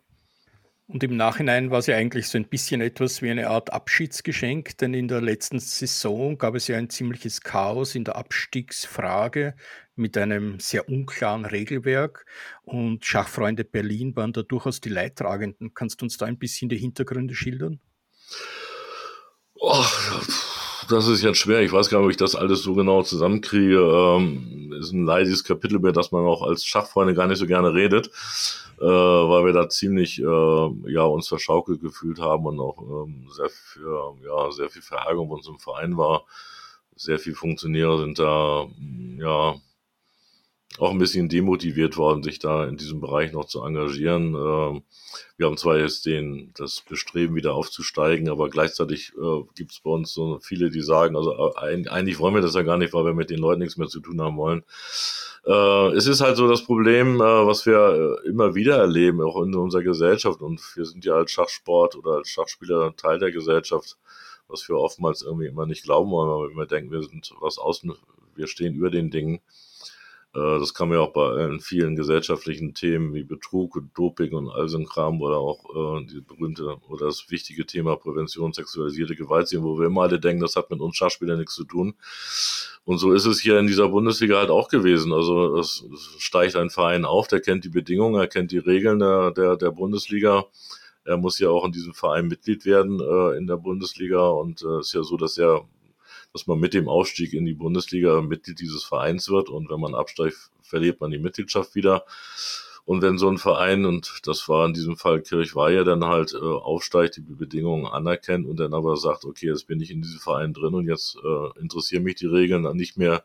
Ich klage jetzt einfach mal gegen die Regeln und versuche das alles über den Klageweg, Gerichtsweg irgendwie alles kaputt zu machen und, äh, und mich um Regeln nicht zu kümmern. Und äh, wenn man dann am Ende noch irgendwie Erfolg hat, ist das Ganze natürlich für die Vereine, die sich da engagieren und die äh, innerhalb dieses Rahmens, den sich die Bundesliga selbst gegeben hat, versucht für Schach was zu tun, natürlich sehr frustrierend. Und das war ein sehr, sehr ärgerliches, frustrierendes Erlebnis. Aber wie gesagt, wenn man sich umguckt in der Gesellschaft, auch gerade in der jetzigen äh, Zeit, sieht man das ja, dass vielen Leuten das Wichtige ist, ihr eigenes Ego umzusetzen äh, ihre eigenen Regeln zu schaffen und sich über Regeln, die man sich in der Gesellschaft, in der Gemeinschaft gegeben hat, sich nicht dran zu halten, sondern versuchen, diese Regeln umzu, umzukrempeln, umzudrehen.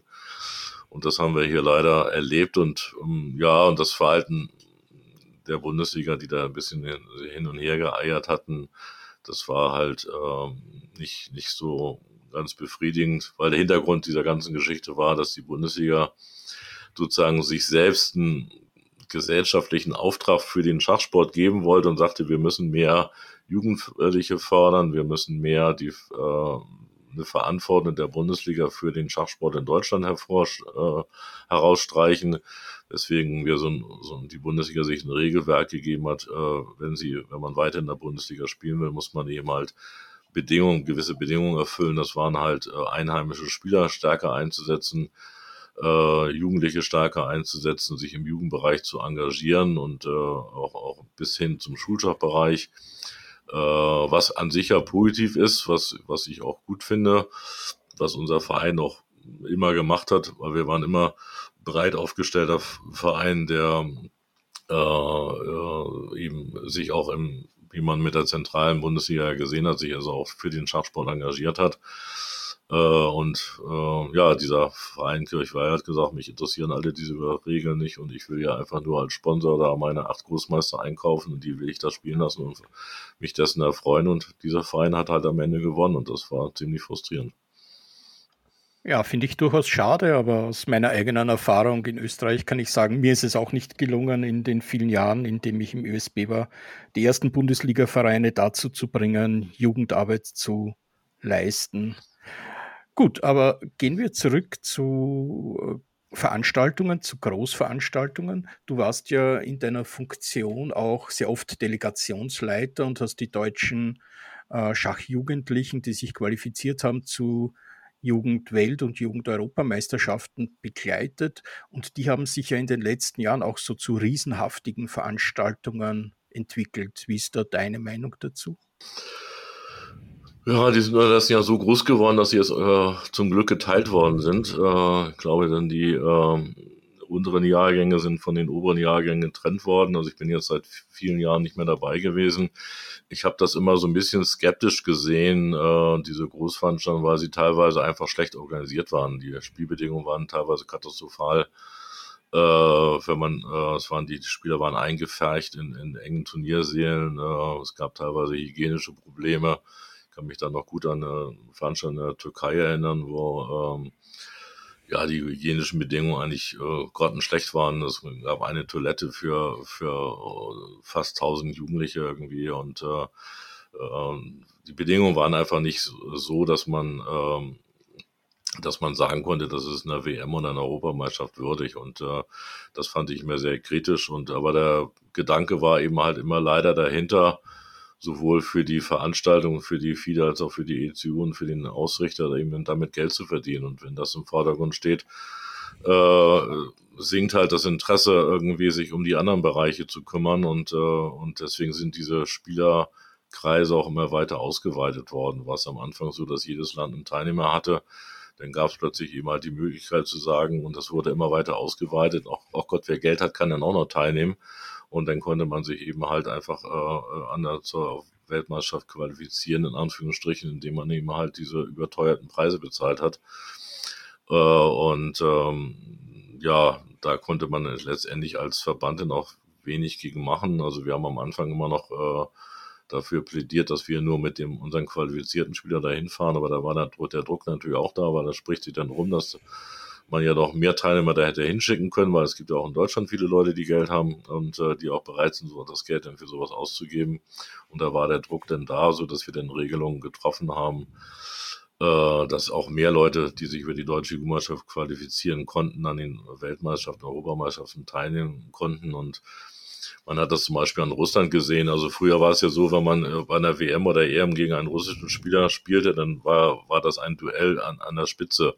Und unterdessen trifft man auch im Mittelfeld im unteren Teil auch viele Russen, weil die da eben halt auch, die fahren mit in Masse dahin, weil es da eben halt genug Eltern anscheinend gibt, äh, die das Geld haben, um ihre Kinder dahin zu schicken. Und äh, ja, das hat eben halt diese Veranstaltung aus meiner Sicht ein bisschen verwässert und, äh, und die Qualität hat oftmals äh, drunter gelitten halt irgendwie, weil die Ausrichter zwar immer ein Freund davon waren, die Teilnehmerfelder zu vergrößern, weil an jedem selbst das Problem ja, die einladenden Spieler sozusagen pro Föderation den einen Teilnehmer, den muss der Ausrichter bezahlen. Und wenn ich ihm halt den einen bezahlen muss und dann kriege ich aus demselben Land aber noch 40 andere Teilnehmer und die, die dafür bezahlen, mache ich am Ende einen guten Schnitt. Und äh, das hat man sich auch mal anschauen können, weil gerade in Griechenland, Türkei, Spanien waren das ja immer so, dass es in die Randlagen, wenn die Hauptsaison vorbei war, haben sie die tollen Hotelanlagen genutzt halt. Das war drumherum, auch in Spanien kann ich mich dran erinnern, das waren die ganzen äh, Anlagen in den Sommerorten waren alle zu, alle Läden waren verschlossen. Das Einzige, was noch auf war, waren die drei Hotels, wo die Weltmannschaft stattfand. Und ähm, ja, das waren eben gute Möglichkeiten. Die haben super Sonderpreise bekommen, weil für die Hotels war es eine schöne Möglichkeit, ihre Saison zu verlängern, ihre Angestellten länger zu bezahlen. Äh, und aber das, was der Ausrichter an das Hotel, Hotel zahlen musste, war ungefähr ein Drittel von dem, was er von den Teilnehmern verlangt hat. Also da ist wirklich gut Kasse gemacht worden. Und letztendlich musste für jeden Teilnehmer ja auch immer eine Gebühr an die FIDE und an die EZU bezahlt werden. Also da haben alle irgendwie gut verdient. Nur leider hat man, war man nicht auf die Idee gekommen, auch auf die Qualität zu achten. Ich glaube, das ist jetzt ein bisschen besser geworden, wenn ich mir die Berichte unserer Teilnehmer anhöre.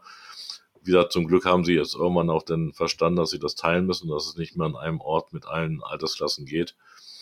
Äh, aber insgesamt, ähm, ja, ist das so ein Trend, den ich immer sehr skeptisch betrachtet habe. Ich habe nichts dagegen, wenn Leute mit Schach Geld verdienen. Aber wichtig war für mich immer das Kriterium, die Qualität muss stimmen. Also auch bei Turnierveranstaltern. Ich habe überhaupt kein Problem, wenn es kommerzielle Turnierveranstalter gibt, die Turniere veranstalten und damit Geld verdienen. Wenn die Qualität stimmt, die sie anbieten, dann kommen die Leute gerne hin und zahlen dann auch gerne ihren Preis und haben auch kein Problem, dass da irgendeiner mit Geld verdient. Aber ich kenne auch viele Turnierveranstalter, die haben immer nur darauf geachtet, dass ihr Portemonnaie gefüllt ist und die Qualität, äh, für die man ja hätte Geld ausgeben müssen, um die zu erreichen, die war sekundär und das äh, hat mich immer gestört. Gut, lass uns zurückgehen zur deutschen Schachjugend. Für mich von außen betrachtet war das immer eine Organisation mit einer enormen kreativen Kraft, die sie nach wie vor mit sehr viel Engagement zeigt. Und ihr macht ja auch sehr viel punkto Ausbildung und punkto Mädchen- und Frauenschach. Kannst du uns da so ein paar Akzente nennen, die für dich wichtig sind? Ja, wir haben in, äh, in den 2000er Jahren tatsächlich einen Schwerpunkt gebildet äh, in dem Bereich Ausbildung. Das äh, ähm, war entstanden eigentlich durch das Schulschachpatent, was der Kurt Lellinger, äh, wo ich ganz am Anfang darüber berichtet habe, äh, äh, initiiert hat und äh, äh, wo sozusagen Lehrerinnen und Lehrer die Zielgruppe waren. Und dann haben wir uns irgendwann, nachdem das Patent eigentlich sehr erfolgreich lief, uns gesagt, wieso machen wir das? Bieten wir eigentlich nicht für andere Zielgruppen bei uns im, im, im Schach auch äh, gezielte Ausbildungslehrgänge an. Also wir haben ja gemerkt, dass die zum Beispiel die äh, Altersgrenzen immer weiter nach unten äh, sanken, wo Kinder an Schach herangeführt wurden haben aber gleichzeitig festgestellt, dass viele Vereine damit überfordert waren. Die waren es gewohnt, mit ab zehn äh, zweistelligen jährigen sozusagen Kindern zu arbeiten und dann kamen plötzlich irgendwie Kinder, die sechs, sieben, acht Jahre alt waren und klopften dann ihre Vereine an und sie konnten mit denen wenig anfangen und haben versucht, die dann einfach mitlaufen zu lassen und dadurch war sozusagen die Idee entstanden, wir müssen uns, müssen den Verein helfen, den Rüstzeug an die Hand geben, wie man mit Kindern eigentlich vernünftig kindgerecht arbeitet. Weil ein Kind mit sechs Jahren oder sieben oder acht Jahren ist nicht in der Lage, wie ein zwölf, elfjähriges Kind ähm, dieselben Lernfortschritte zu machen, das Schach genauso zu erfassen, äh, wie es äh, eben halt ein älteres äh, Jugendlicher oder Kind oder Jugendlicher kann. Und das mussten viele von den Jugendleitern in den Vereinen erst lernen, haben wir das Kinderschachpatent äh, ins Leben gerufen, eben halt eine Wochenendausbildung, wo wir eben halt sehr stark eben halt äh, die Vereine in die Richtung äh, versucht haben auszubilden, sich auf dieses Alter auch einzulassen und gezielt eben extra Angebote für diese Altersgruppe zu machen. Und auch äh, so ist auch über die Zeit extra Trainingsmaterial dafür entwickelt worden, auch zum Glück von vielen Trainern, äh, so dass man denen Rüstzeug an die Hand geben konnte. Und äh, das hat, glaube ich, für die Entwicklung des Kinderschachs auch einiges beigetragen. Und dann kam die, die, das Mädchenschachpatent auch noch dazu, wo wir, das war derselbe Hintergrund, danke, wir müssen Mädchenschach fördern. Wir haben eben halt, äh, das war immer ein Bestreben, also zumindest in den 2000er Jahren war diese Idee entstanden und uns stärker darum zu kümmern und es gab immer wieder Vereine, die sagten, wir wollen Mädchen gerne, hätten ja gerne Mädchen bei uns im Verein, aber ich weiß nicht, wie es funktioniert und äh, die Mädchen, die wir haben, die laufen immer alle wieder weg und die haben ja anscheinend doch kein Interesse am Schach, die Mädchen. Und so haben wir ja sozusagen für die Vereinsvertreter, Funktionäre, Jugendwarte so ein Mädchenschachpatent entwickelt halt, wo wir denen auch gesagt haben, ja, also gefragt haben, was macht ihr denn? Wie, wie, wie sieht denn eure Mädchenförderung aus? Naja, wir lassen die genauso mitlaufen wie bei den Jungs. Die machen alles mit und, äh, und wenn wir dann gesagt haben, ja, aber habt ihr euch denn vielleicht mal Gedanken gemacht, ob Mädchen vielleicht auch eigene Interessen haben, dass die andere Wünsche haben, dass die vielleicht auch vom Verein was anderes erwarten, dass die vom Vereinsspiellokal was anderes erwarten, äh, und da waren die mal alle ganz überrascht. Das war für die absolutes Neuland, dass man sich sozusagen auf die einzelnen Zielgruppen auch einstellen muss und dass man sich äh, auch mal fragt, was will die Zielgruppe eigentlich? Äh, ist das Angebot, was ich bis jetzt über Jahre gemacht habe, tragbar für die einzelnen Zielgruppen, die ich ansprechen will? Und das haben wir, glaube ich, mit diesen Ausbildungsbereichen äh, ganz gut abdecken können. Da haben wir viele, viele Leute ausgebildet und viele, ähm, vielen Leuten ins Nachdenken versetzt. Mehr kann man an so einem Wochenende ja nicht machen.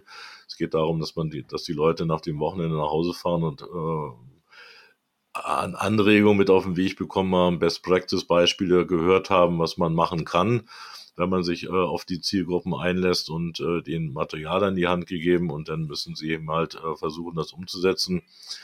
Und aus diesen verschiedenen einzelnen äh, Angeboten, die wir gemacht haben, ist dann auch mal die Idee der Akademie entstanden, ähm, von der du ja auch gesprochen hattest, wo du auch warst, wo wir dich einladen und gewinnen konnten als Referent und wo wir dann gesagt haben, also wir bündeln das Ganze mal und machen so ein Ausbildungswochenende für die Vereine, wo wir die einzelnen Themenbereiche des, des Vereinslebens äh, vom Leistungsschach über, wie organisiere ich einen Spielbetrieb, wie organisiere ich eine Jugendfreizeit, welche rechtlichen Probleme muss ich eigentlich beachten, wie mache ich Öffentlichkeitsarbeit für den Verein. Das ganze Spektrum, was sozusagen in der Vereinsjugendarbeit äh, abzudecken ist, da bieten wir ähm, Referate, Workshops dazu, wo man sich da fortbilden kann, wo man Anregungen bekommt. Es sind immer so zweieinhalb bis drei Stunden Blöcke. Das sind tatsächlich immer Anregungen, die man bekommen kann. Man kann jetzt nicht davon sprechen, dass ich danach irgendwie ein ausgebildeter neuer Vereinsfunktionär bin, aber ich bekomme sehr viel Anregung, sehr viel Diskussion. Der Austausch untereinander ist sehr stark und äh, ich fahre sozusagen wieder nach Hause in meinen Verein mit sehr vielen neuen Inputs, den ich habe, mit viel Material, was ich an die Hand bekommen habe, was ich danach noch auswerten kann. Und ich habe vor allem viele neue Ideen und das war, glaube ich, wichtig. Und, und in diesem Mädchenbereich, da, da haben wir uns verstärkt weiter Gedanken gemacht, äh, äh, nach dem Motto, es kann ja, reicht ja nicht nur aus, dass wir irgendwie äh, Spielangebote machen, dass wir für für jede Meisterschaft und trennen zwischen Jungs und Mädchen und die Mädchen ein eigenes Angebot machen ähm, im Turnierbereich. Das hat zu keinem Mitgliederzahl Zuwachs geführt, so dass wir uns einfach mal Gedanken gemacht haben, wo, wo sind eigentlich die Schwachpunkte, warum äh, fühlen sich die Verein, äh, Mädchen in den Vereinen nicht wohl, was, können, was, was kann man daran ändern? Wie gesagt, das war das Mädchenschachpatent. Aber da sind wir auch dazu übergegangen, das sind diese Mädchencamps und äh, Mädchen Grand Prix, wo wir gesagt haben, wir müssen außerhalb des Spielbetriebs Angebote schaffen, wo Mädchen zusammenkommen, äh, wo wir denen sozusagen ein Wochenende lang äh, oder vier Tage sind diese Mädchencamps immer wieder Freude am Schach zurückgeben sozusagen. Weil viele Mädchen sind in den Vereinen ja Einzelkämpferinnen, sind, äh, haben, sind vielleicht zu zweit, zu dritt, oftmals sind sie alleine äh, und stoßen auf äh, eine, ja, einen männlich geprägten Schachsport, der die weibliche Mitglieder eher noch als Wunderlinge anschaut, aber nicht unbedingt ernst nimmt und äh, sich, sich nicht in, intensiv mit ihnen als eigenständige Wesen auseinandersetzt. Und so haben wir die Idee geschaffen, äh, wir schaffen Freiräume, wir schaffen eigene Bereiche für Mädchen, wo die, äh, wo die vier Tage lang sozusagen auch von weiblichen Betreuern betreut, äh, verstärkt äh, äh, Spaß am, am Schach haben. Und wir haben oftmals äh, äh, im Nachhinein dann von Eltern gehört, die uns angerufen haben, die uns eine E-Mail geschickt haben und sich bedankt haben für das Wochenende. Sagten also, meine Tochter ist wieder total begeistert nach Hause gekommen und hat wieder Lust am Schach, obwohl die das eigentlich schon aufgeben wollte. Also das zeigt uns, dass dieser Weg sozusagen äh, eigene Bereiche zu schaffen, wo Mädchen untereinander, die können sich da vernetzen. Wir wissen auch, dass Mädchen sich danach denn aus diesen Camps verabredet haben, gemeinsam auf Turniere zu fahren, gemeinsam was zu machen.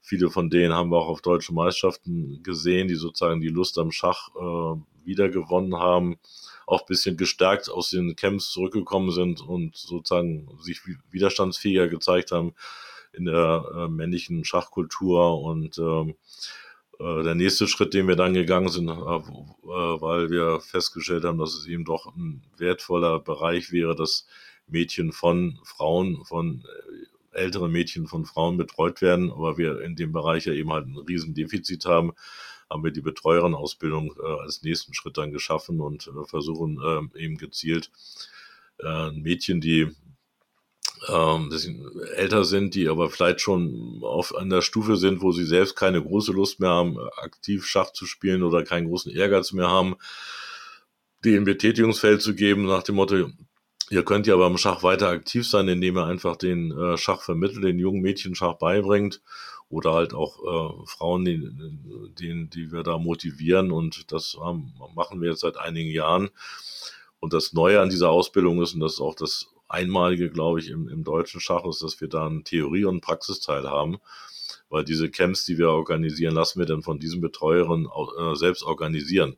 Das heißt, wir haben sozusagen gleich den Praxisteil. Wir machen ein Wochenende den, die theoretische Ausbildung und da wird dann sozusagen auch das Konzept für das Camp äh, erarbeitet.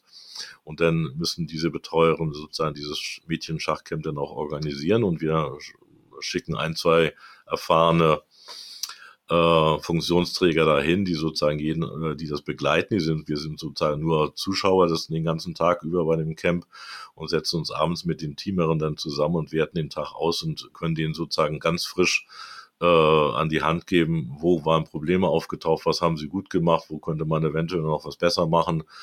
Äh, und dieses Feedback, was wir von den Betreuerinnen gehört haben, die sich diese Ausbildung ähm, angenommen haben, war immer riesig, dass gerade dieser, dieser Austausch, dieses, dieser Praxisteil enorm wichtig war.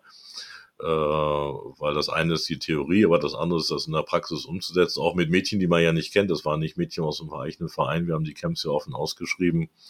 Die, das war für die Mädchen also auch schon eine große Herausforderung oder für die Betreuerin, äh, sich dieser Aufgabe zu stellen. Und dieses Feedback, die äh, abendliche Aus Auswertung war Gold wert für die und da haben die wahnsinnig viel gelernt und das scheint mir auch ein ganz wichtiger Teil zu sein, ähm, für die, insgesamt für die Trainerausbildung, ein bisschen mehr Praxis äh, in diesem Bereich reinzubekommen, weil Theorie ist immer sehr schön, aber irgendwann, ähnlich wie bei der Lehrerausbildung, irgendwann steht man vor den Kindern und dann stellt man fest, dass die Theorie das eine ist, aber den Kindern das dann dabei zu bringen und mit den Eigenheiten der Kinder umzugehen, was ganz anderes ist. Und deswegen glaube ich, wird es auch der Trainerausbildung gut tun, diesen Praxisteil da irgendwie mit einzubinden.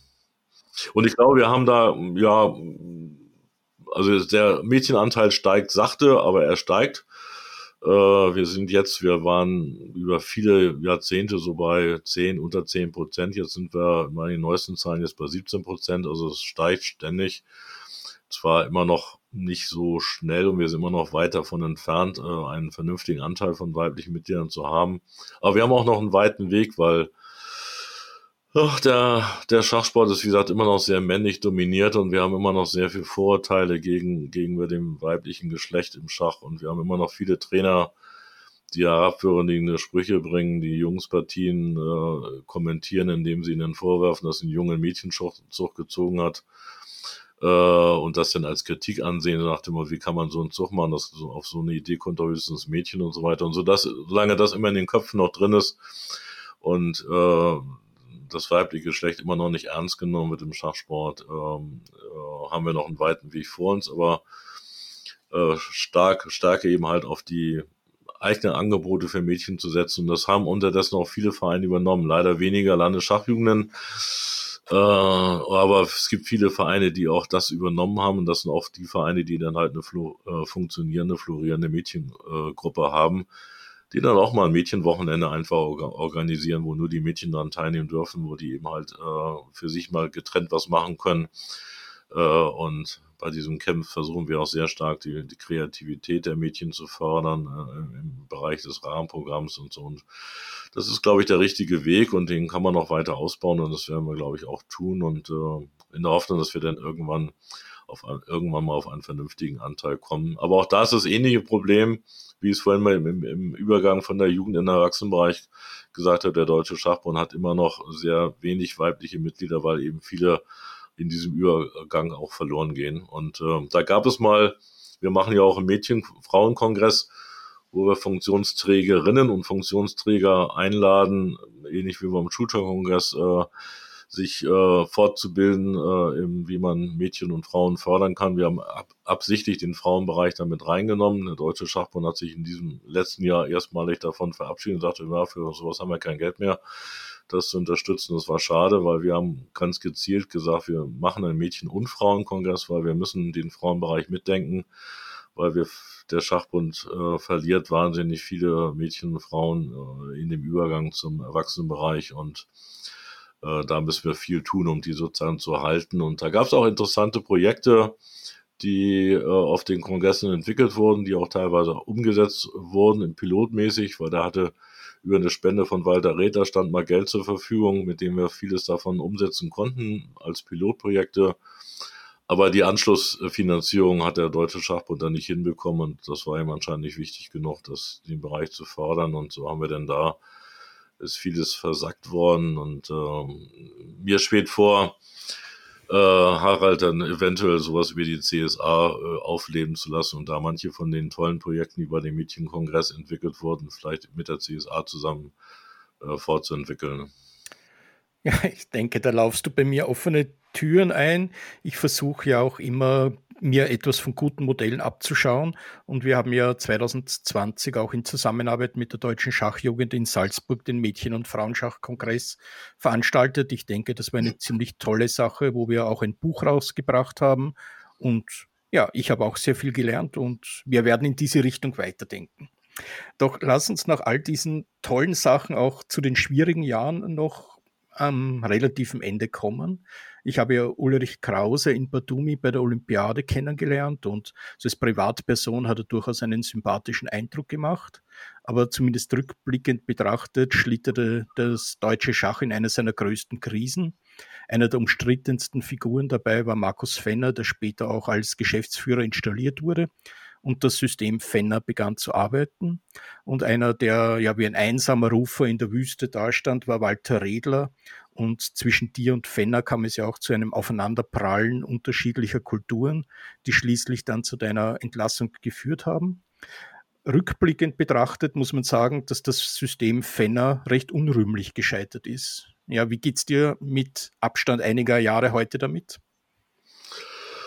Ja, es ist mh, mm, nicht ganz einfach darüber zu reden. Halt, äh, äh zum einen, also letztens äh, äh, war ja über Weihnachten äh, oder nach Weihnachten wieder bei der zentralen Ausrichtung der deutschen Vereinsmannschaft. Und da sprach mir einer an und meinte, ah, du musst da jetzt happy sein, weil die anderen sind jetzt alle weg. Irgendwie habe ich gesagt, naja, happy bin ich eigentlich nicht, weil äh, zum, zum einen klar, äh, sind die Leute, die meinten, ich sei der größte böse Feind im deutschen Schach, äh, die müsste man beseitigen. Das sind jetzt die, die den deutschen Schachpunkt, wie du so schön gesagt hast, äh, mit an den Abgrund geführt haben und äh, in eine Geldverschwendung, Verschuldung gebracht haben, die äh, noch nie da gewesen war.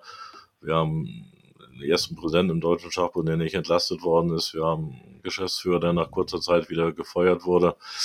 Äh, das sind alles unrühmliche Sachen und der Deutsche Schachbund wird noch lange Zeit brauchen, um, um da wieder rauszukommen aus dieser Misere. Und äh, alle die Funktionsträger damals, die äh, gejubelt haben, dass sie den Kritiker Jörg Schulz endlich losgeworden sind, die sind äh, alle Geschichte. Boris Brun damals als Vizepräsident ist sogar ohne Gegenkandidat nicht gewählt worden, was auch einmalig ist. Äh, und der Weiher hat sich dann auch rechtzeitig vom Acker gemacht äh, als Finanzer und äh, man sieht ja jetzt, wie die Finanzen danach ausgesehen haben. Also das ist äh, eigentlich schlimm und das, und äh, einer, der sich über 30 Jahre für das Schach in Deutschland engagiert hat und ich habe mich auch immer im deutschen Schachbund sehr stark engagiert. Also viele von den Projekten im Deutschen Schachbund. Äh, ich habe mit Uwe Böhnsch und äh, zum Beispiel Leistungssportkonzeption des Deutschen Schachbundes erarbeitet. Ich habe mit Ernst Peter die Breitensportkonzeption des Deutschen Schachbundes erarbeitet, viele Initiativen ergriffen. Auch die Deutsche Amateurmeisterschaft war ich mit dabei, die, die zu entwickeln und aufzubauen und viele Sachen, die im Deutschen Schachbund ähm, immer noch präsent sind und da sind, sind von mir mitentwickelt worden. Also ich war nie ein Funktionär, der, obwohl er aus dem Jugendbereich kommt, im Jugendbereich natürlich sein Steckenpferd war und sein Hauptbetätigungsfeld war, der sich nur auf den Jugendbereich äh, beschränkt hat, sondern ich habe auch immer versucht, einen Input in den deutschen Schachbund reinzugeben und das war eigentlich auch immer gewollt. Und äh, aber ich gestehe ein, äh, aber das äh, führt auch, glaube ich, oder war auch meine Stärke, dass ich eben ein kritischer Mensch bin, der äh, nicht dazu geeignet ist, ein Mitläufer zu sein, der immer nur alles äh, Ja und Abend sagt zu allen Vorschlägen und, äh, und, und Präsident ist auch nur ein Mensch.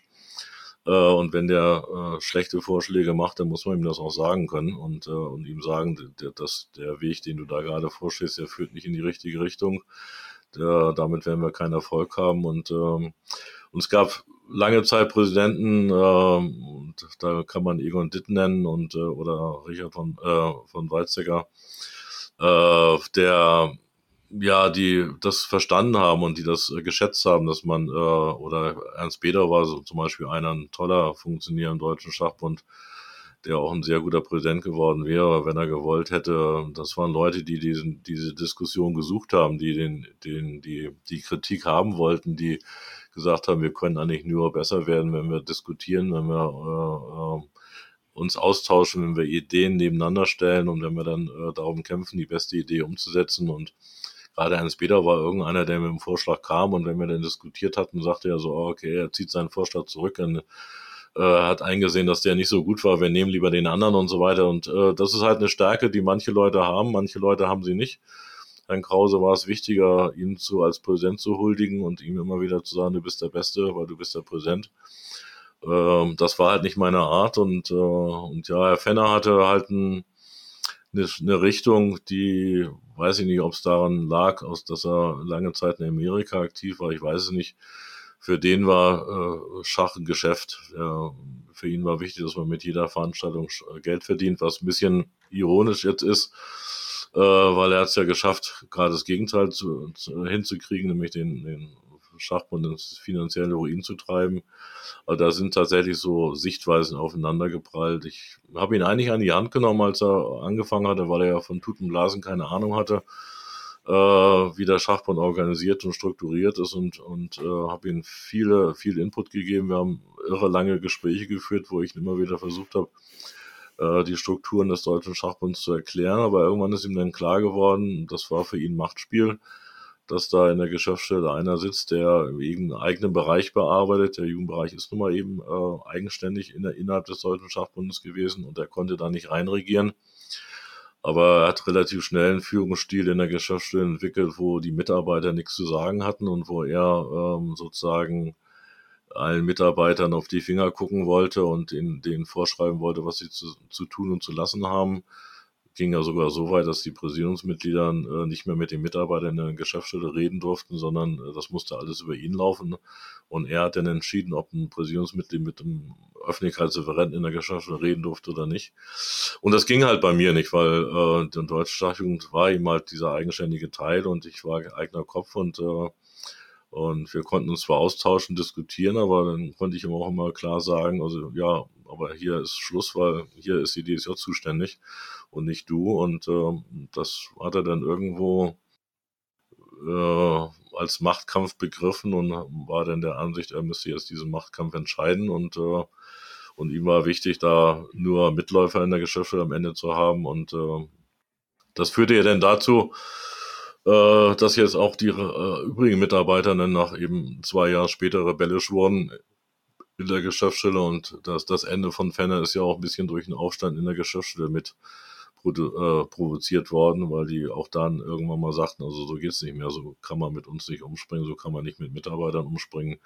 Dieser Führungsstil geht nicht und wir haben das frühzeitig dem Uli Krause auch aufgezeigt, auch als Schachjugend und äh, der hat es aber irgendwie nicht verstanden und hat sich so eindeutig fixiert auf den seinen Geschäftsführer, dass er alles andere ausgeblendet hat und das war letztendlich für ihn dann auch sein Verderben, dass er sich selbst begeben hat. Also von daher kann ich, wenn Leute jetzt sagen, Moment, du musst doch jetzt glücklich und zufrieden sein, weil alle, die, die, die dich geschasst haben, die sind jetzt auch alle weg. Äh, dieses Gefühl habe ich leider, habe ich nie entwickelt, weil ich äh, einfach nur mit Entsetzen sehe, wo sich der deutsche Schachbund hinentwickelt hat und wie er dasteht und was alles kaputt gemacht wurde und, äh, und er hat ja auch keine Angebote. Das Einzige, wo er besser geworden ist, ist tatsächlich der Öffentlichkeitsbereich, der ist besser geworden, aber ansonsten äh, entwickelt er ja keine eigenen Angebote. Jetzt hat er noch nicht mal mehr Geld für Angebote, die wir ihm vorschlagen. Also in den letzten Jahren war es ja immer so, dass wir die Angebote gemacht haben und äh, der DSB hat dann es finanziert wie bei der Bundesvereinskonferenz. Da hat der DSB die Geldmittel gegeben, aber alle Inhalte, allen Input und alles an, an Kreativität und Ideen kam von der Schachjugend. Die haben wir noch weiterhin die Kreativität, die Ideen, weil der DSB gibt jetzt auch noch nicht mehr, mehr dafür Geld aus und äh, von daher kann ich nur mit Entsetzen eigentlich und äh, auf den Schachbund schauen und und äh, für den ich mich halt auch 30 Jahre eingesetzt habe und äh, also Freude taucht da nicht auf bei mir, sondern eher Entsetzen und Wehmut und äh, hoffe nur, dass es irgendwann besser wird. Im Moment sehe ich da aber keine Chancen. Das Gefühl der Wehmut kann ich gut nachvollziehen und es war ja ein richtiges emotionales Erdbeben eigentlich, das da durch die deutsche Schachszene gegangen ist. Und es war ja nicht nur ein, ein finanzieller Aspekt, sondern es ist so unglaublich viel an Wissen und Motivation verloren gegangen. Und Michael Langer hat einmal gesagt, der Angriff auf Jörg Schulz war auch ein Angriff auf motivierte Arbeiter für das Schach, ein Aspekt, der viel zu wenig beachtet wurde?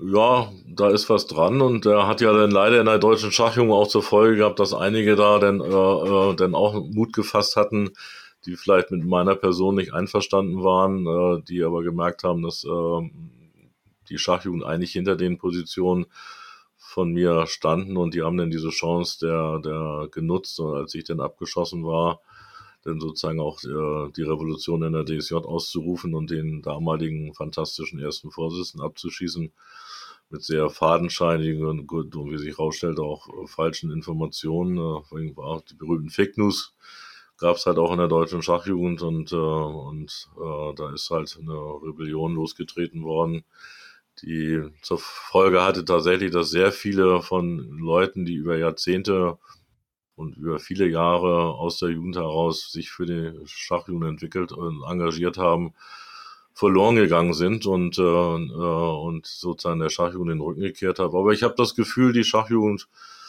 bekommt das in den Griff und hat wieder viele neue junge Leute aufgebaut. Hier, du hast ja zum Beispiel jetzt bei der Akademie den Janik Kiesel kennengelernt, der für den Bereich allgemeine Jugendarbeit zuständig ist. Ein toller Mensch, der jetzt, glaube ich, bei der Jugendversammlung als zweiter Vorsitzender kandidieren wird. Und also es ist uns, der auch über den Jugendkongress zum Beispiel noch zu meiner Zeit äh, äh über zur Schachjugend gekommen ist. Also ich glaube oder habe das Gefühl, dass äh, der Weg von der Schachjugend immer noch der gleiche ist, immer noch darauf zu achten, junge Leute einzubinden. Wir haben immer noch einen sehr jungen Vorstand und wir haben immer noch äh, junge Leute, die nachstreben, sich zu engagieren in der Schachjugend. Kreativität ist immer noch vorhanden.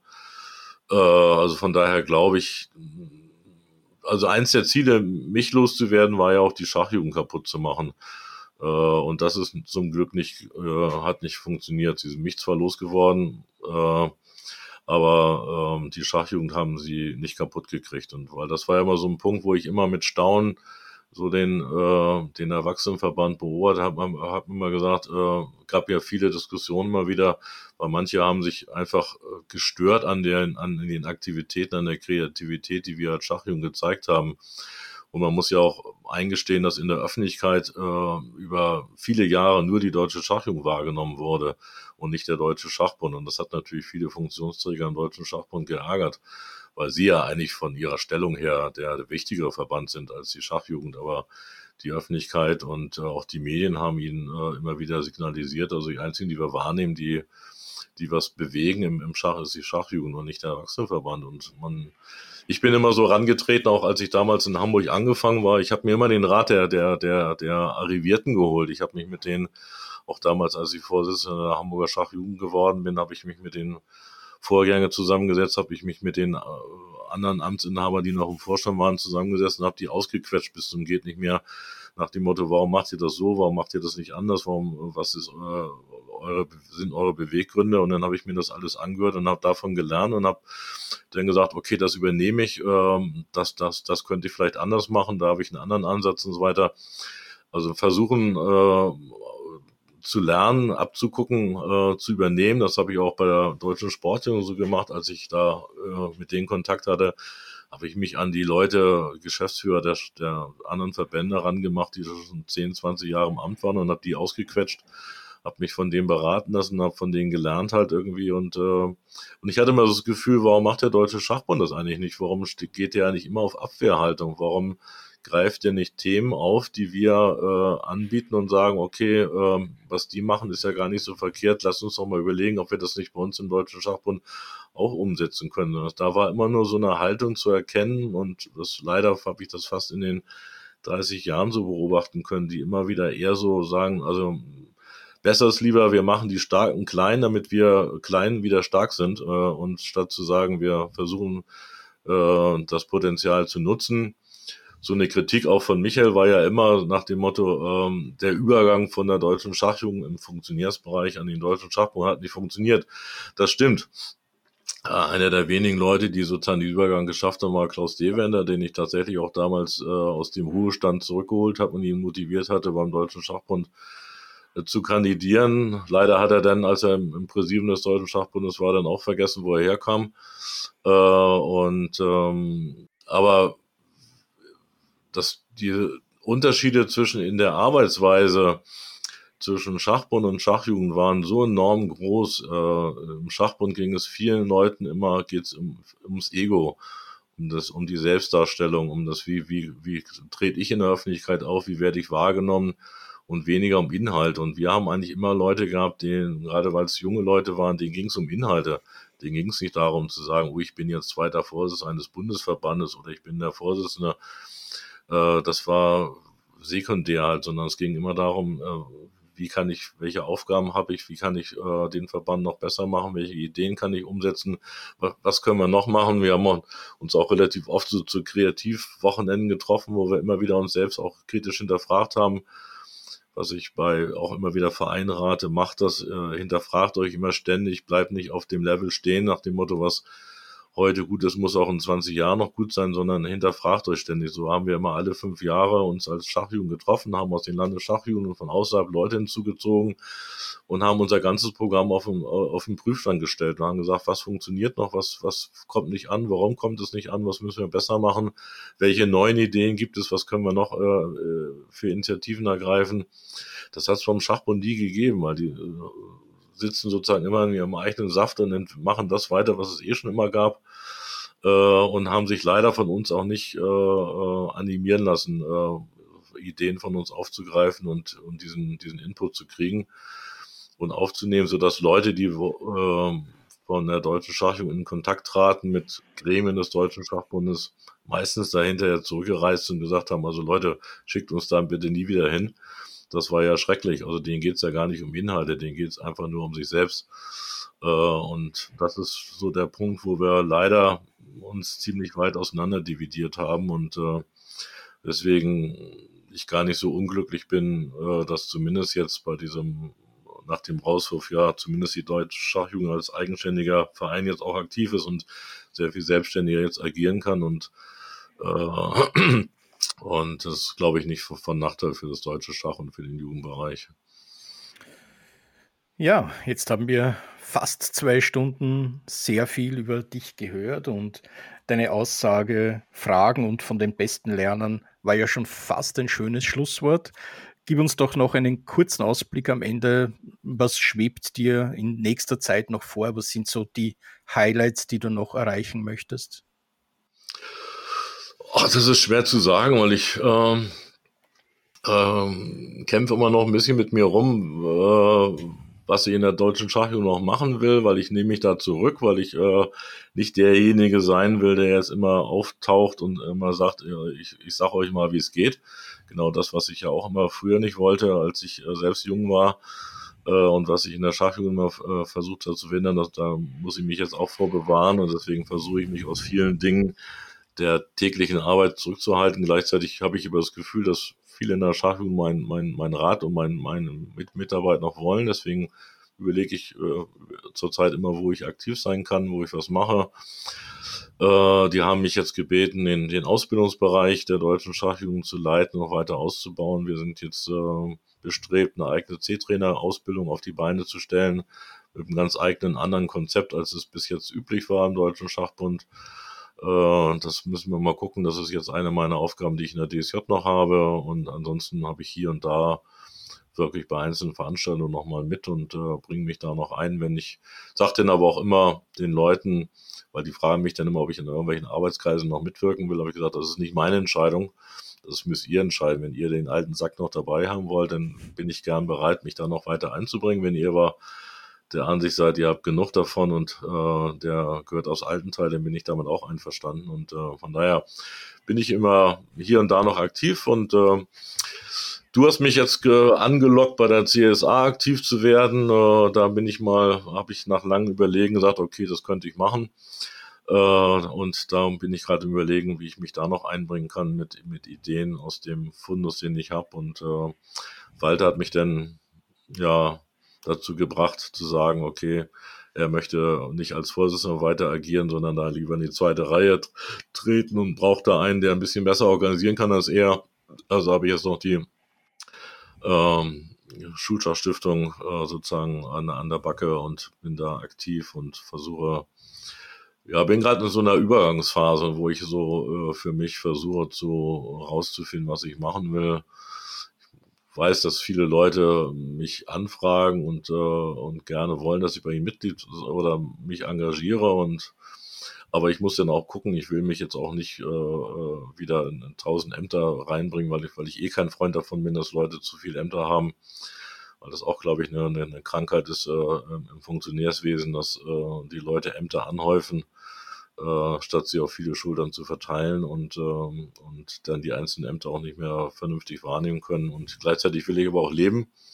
Ich habe in den 30 Jahren in Berlin in der Schachjugend sehr viel von meinem Privatleben zurückgestellt. Nicht, soll jetzt nicht äh, heroisch klingen, sondern das habe ich ja bewusst gemacht und absichtlich gemacht, weil, wie du ein, eingangs, als du mich vorgestellt hast, gesagt hast, für mich war das immer eine Berufung. Ich habe sozusagen mein Hobby zum Beruf machen können und äh, für mich, ich habe das den Beruf eigentlich fast auch immer als, äh, als Hobby, als Ehrenamt ausgeübt sozusagen und deswegen habe ich vieles von dem, was ich früher in Hamburg gemacht habe, äh, zurückgestellt, was ich jetzt wieder beginne gehe wieder verstärkt ins Theater und äh, entdecke wieder viele Sachen, die ich über Jahre gemacht habe, die ich verschüttet hatte ein bisschen.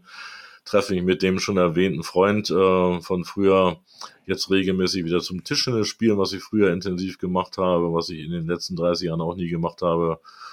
Und wir freuen uns jetzt beide, ähm, wir sind im selben Jahrgang, dass wir es noch einigermaßen packen können und uns noch bewegen können und den Ball noch treffen. Und äh, also von daher versuche ich so ein bisschen auch diesen anderen Bereich äh, wieder ein bisschen in die Vordergrund zu rücken. Und äh, ähm, ich habe jetzt aber keine großen Ziele mehr. Also ich bin gerne bereit, mich immer noch einzubringen, weil ich bin noch voller Ideen und ich, äh, mir fällt auch noch zu vielen Sachen, die ich hier so tagtäglich mir anschaue, äh, wir haben so ein paar Sachen ja besprochen, auch Bundesliga immer noch wieder Sachen ein, wo ich denke, dass das kann man noch alles viel besser machen und äh, und ich habe hab das Gefühl, dass das Schachsport in Deutschland hat noch einen weiten Weg vor sich und ist noch lange nicht da, wo er sein könnte.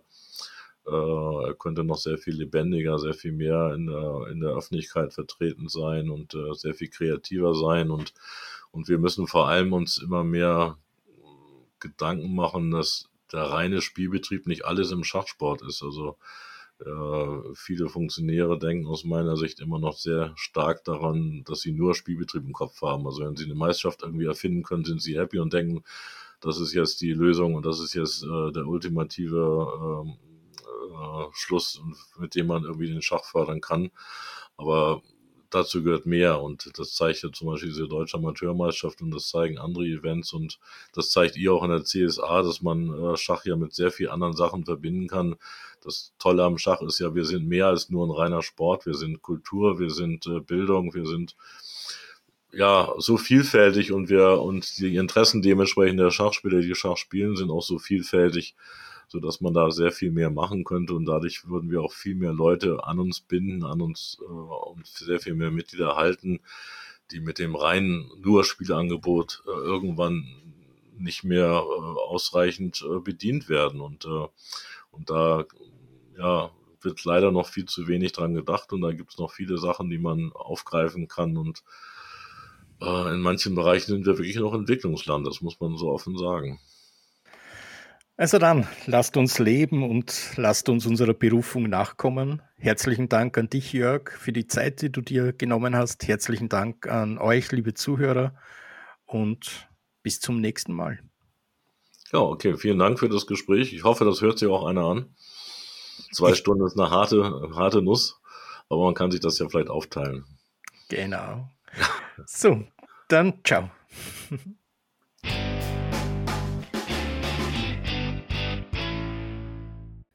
Liebe Schachfans, ich hoffe, die heutige Folge hat euch wieder gefallen. An dieser Stelle möchte ich auf den Schachkalender schachtermine.com hinweisen. Inzwischen ist das Deutschlands umfassendster Schachkalender.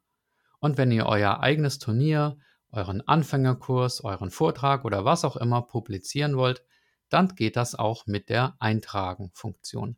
Also alle Termine rund ums Schach auf schachtermine.com. Außerdem gibt es jetzt den Schachgeflüster-Leitfaden für Einsteiger und Eltern. Der Leitfaden enthält 48 Tipps für Anfänger, wie man sich im Schachdschungel orientiert und verbessert, und dann noch 16 Tipps für Eltern von Schachkindern. Das Ganze auf 36 Seiten zum Preis von 9,90 Euro beim Schachgeflüster-Shop. Das Heft passt zum Beispiel super in ein Willkommenspaket für neue Vereinsmitglieder rein. Abschließend wie immer der Dank an alle Personen, die mir auf paypal.me slash Schachgeflüster etwas gespendet haben oder YouTube-Kanalmitglied sind oder auf patreon.com slash Schachgeflüster eine regelmäßige monatliche Spende zukommen lassen oder Bargeld per Post zugeschickt haben. Das Ganze wird verwendet, um die Ausgaben aus diesem Podcast zu bestreiten, zum Beispiel die Homepage-Gebühren und die Mikrofone für die Gäste. Ja, vielen Dank an folgende Personen oder Einrichtungen. Andreas Virux, Armin Züger, Benjamin Steinhilber, Dieter Riegler, Frank Rothmann, Friedhelm Küch, Güven Mannay vom interkulturellen Schachverein Zatransch Club 2000, Hans aus Berlin, Dr. Joachim Meyer-Brix, Manuel, Manuel Rüther, Marc Hofmann, Markus Schirmbeck, Oliver Bremer, der mysteriöse Peter, Peter Hug von DSSP, die Schulschachprofis, Peter Schach, die Internetseite schachtraining.de, Sven Ossenberg, Thomas Hasin und Tim Bialuszewski. Vielen Dank an euch, macht's gut, euer Michael.